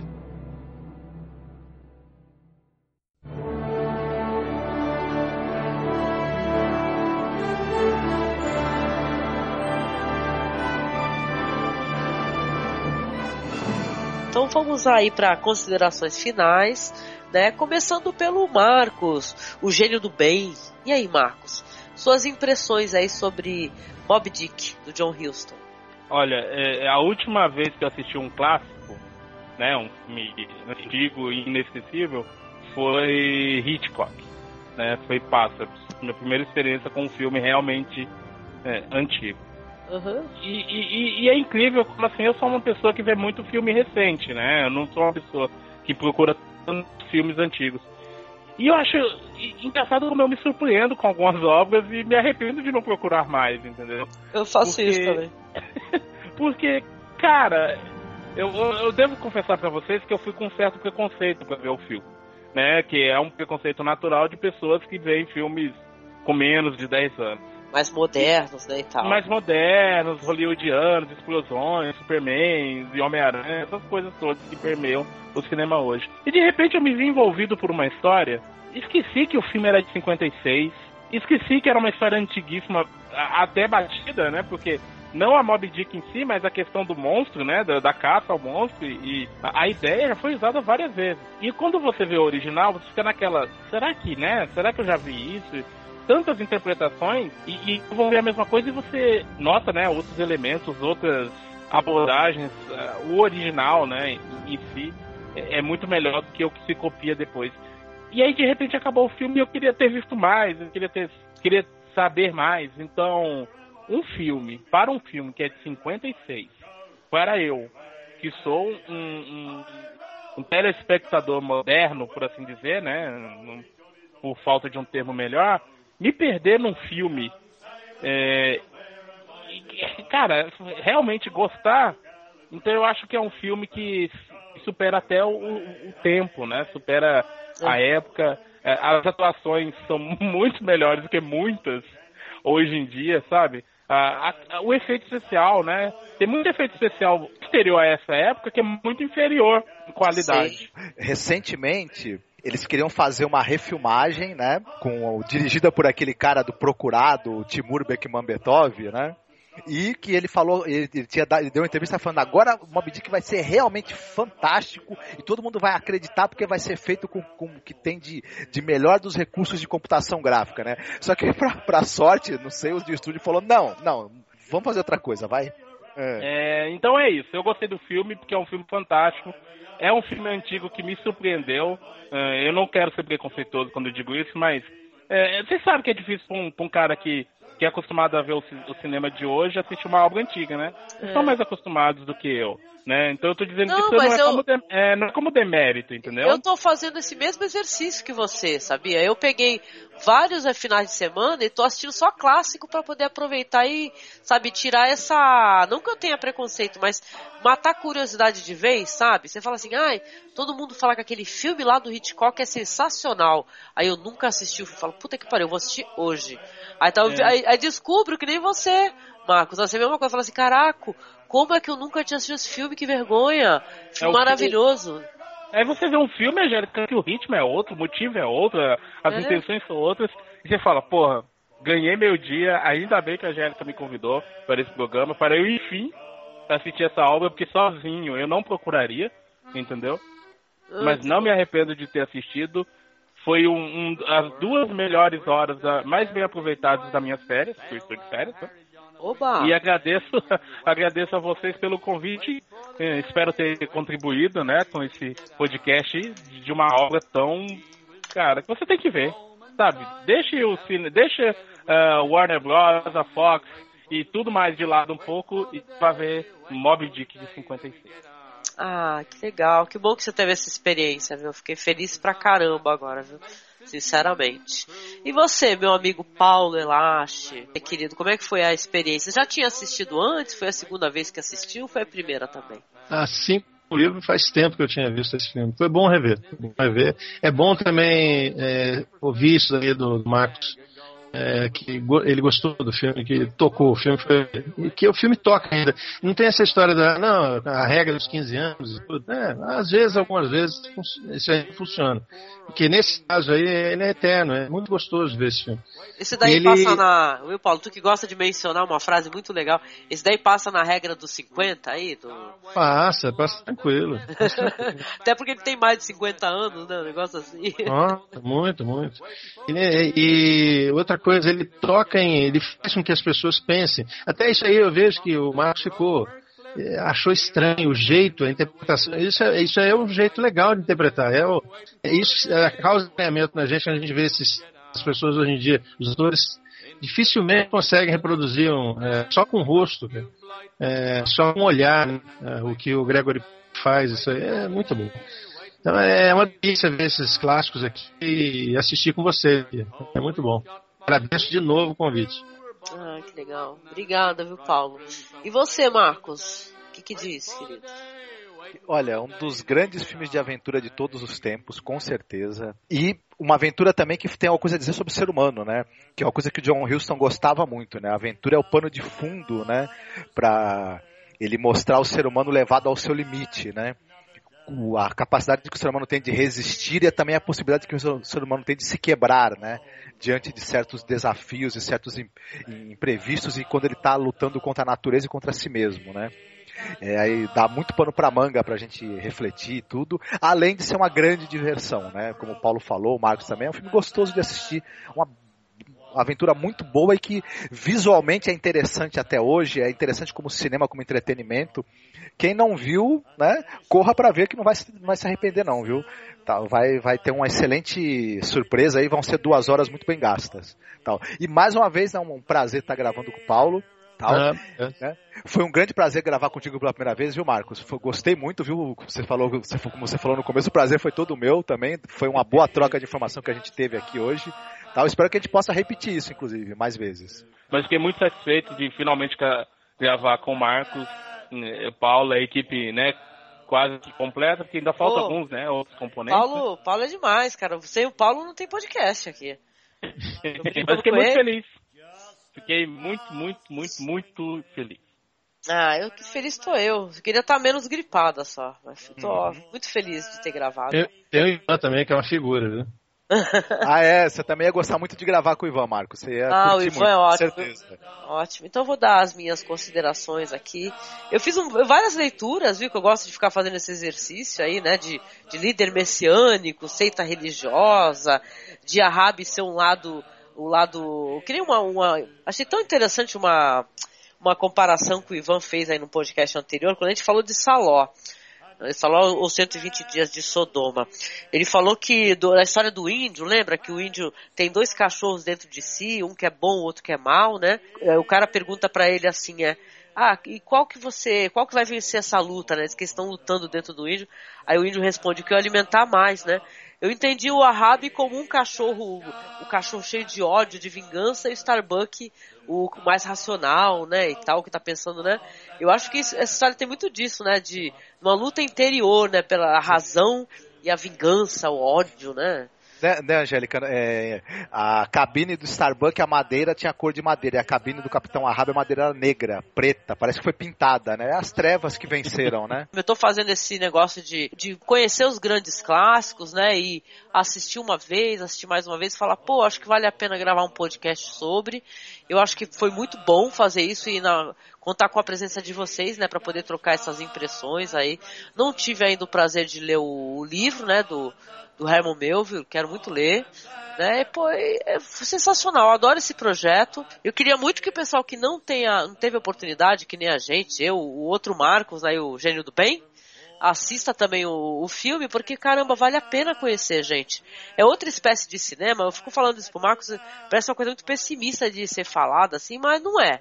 É uma percepção que a gente tem assim do cinema, que parece que é um cinema falecido esse, essa espécie de cinema, sabe? Esses filmes aí, o, o Moby Dick, ou então outro que todo mundo relaciona, quem tem conhecimento desse filme é o Marcos, que é o, o do Herzog, aquele Aguirre, a Cólera dos Deuses, né? Que é outra história também do homem que vai às últimas consequências, né, para poder, por um objetivo, né, nem que seja matar todo mundo, né, isso que é foda. também, né? Então, esses filmes aí que eles vão, eles vão fazer qualquer coisa assim pelo, pelo destino deles, né, pelo objetivo deles. Eu acho muito legal isso daí, porque a gente vê, eu acho muito interessante isso daí como, como análise mesmo de, nem, nem só cinematográfica, mas do ser humano, né? Então eu acho que é muito legal. Conhecer, ver o Gregory Peck nessa atuação maravilhosa, viu? Eu sinto muita saudade, eu lembro que, viu, Paulo, a gente gosta muito de relacionar com obras um pouquinho mais modernas, né? A gente gosta muito daquele filme O Mestre dos Mares, sabe? Ah, é? É, e esse Mestre dos Mares, ele, o Marcos fala que é um, um filme perfeito perfeito, ele é um filme redondinho. Ele me lembra muito, sim, esse filme aí do Moby Dick, mas é uma outra história já, né? Uma outra história, com outros objetivos, mas também vai ter isso, né? Do capitão, daquela performance dramática sensacional, né? Então, eu, poxa, eu adorei muito gravar esse cast. Fiquei com muita vontade de assistir até esse Aguirre, a Cólera dos Deuses, né, Marcos? Que o pessoal fala que tem tudo a ver eu não, eu não, diria nem o Aguirre, mas o próprio Herzog, que tem muito essa coisa do, do, do, próprio diretor transformar o filme numa aventura, né? A produção, a gente podia pegar o Fitzcarraldo para fazer qualquer hora no, no Pode ser, pode é. ser. Pode ser, pode ser. Eu adorei, gente. Eu queria muito aproveitar aqui que eu tô aqui com os amigos para agradecê-los a mais essa gravação aqui dentro desse projeto que é muito querido, que a gente tem tantos é, podcasts aqui, isso aqui está em off, né? Ainda não publicamos, mas tá tudo bonitinho, gravadinho. Marcos, assista o Homem que Ri um dia. Você assista o Homem que Ri. A gente já gravou, né, Paulo? Podcast Isso. sobre o Homem que Ri. Marcos é de chorar. Procura esse filme, deve ter online, viu, Marcos? Esse Homem que Ri. Mudo, né? Apesar do título, né? Mas deve estar estranhando, né? Mas sabe por que? Não, mas é de chorar, viu? E não por acaso tem um quadrinho do Coringa, né? O Homem que Ri. Tem, nossa, assiste esse clássico aí que é, é do cinema mudo, cara, mas é dramático, assim, muito legal. Mas olha, adorei, eu quero agradecer muito ao meu amigo Marcos, que é lá do Culturalizando, Pode Animar, Internet de Escada. Quero te agradecer muito a tua participação.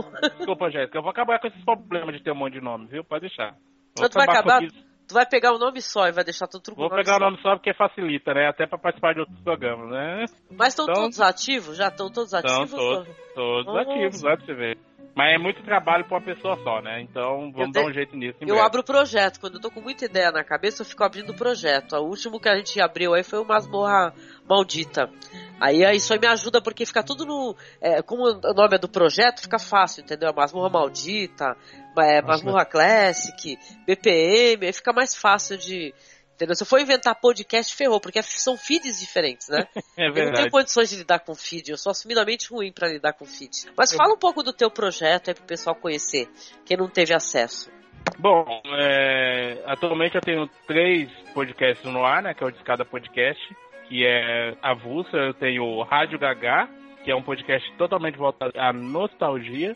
E o Pode Animar, que é o único podcast sobre animações, né, existentes em território nacional. Que eu tô esperando e... o convite até hoje, hein? Vou logo reclamar aqui que tem um. Prometeram que até, viu, Paulo? Sabe aquele animação antiga? O Príncipe hum. Suzano e o Dragão de Oito Cabeças? Tu lembra dessa animação? Nossa. Eu, não, não lembro. Eu, pô, mas, o Paulo, tô... mas é antiga, da nossa época, hein? O Marcos prometeu que ia fazer e não fez aí na safada. Ah, mas vou, vou, fazer, farei, farei. E, e, o que tá mais, né? O que tá mais em movimento ultimamente é o Pode Animar, né? O que sai sem. Sempre.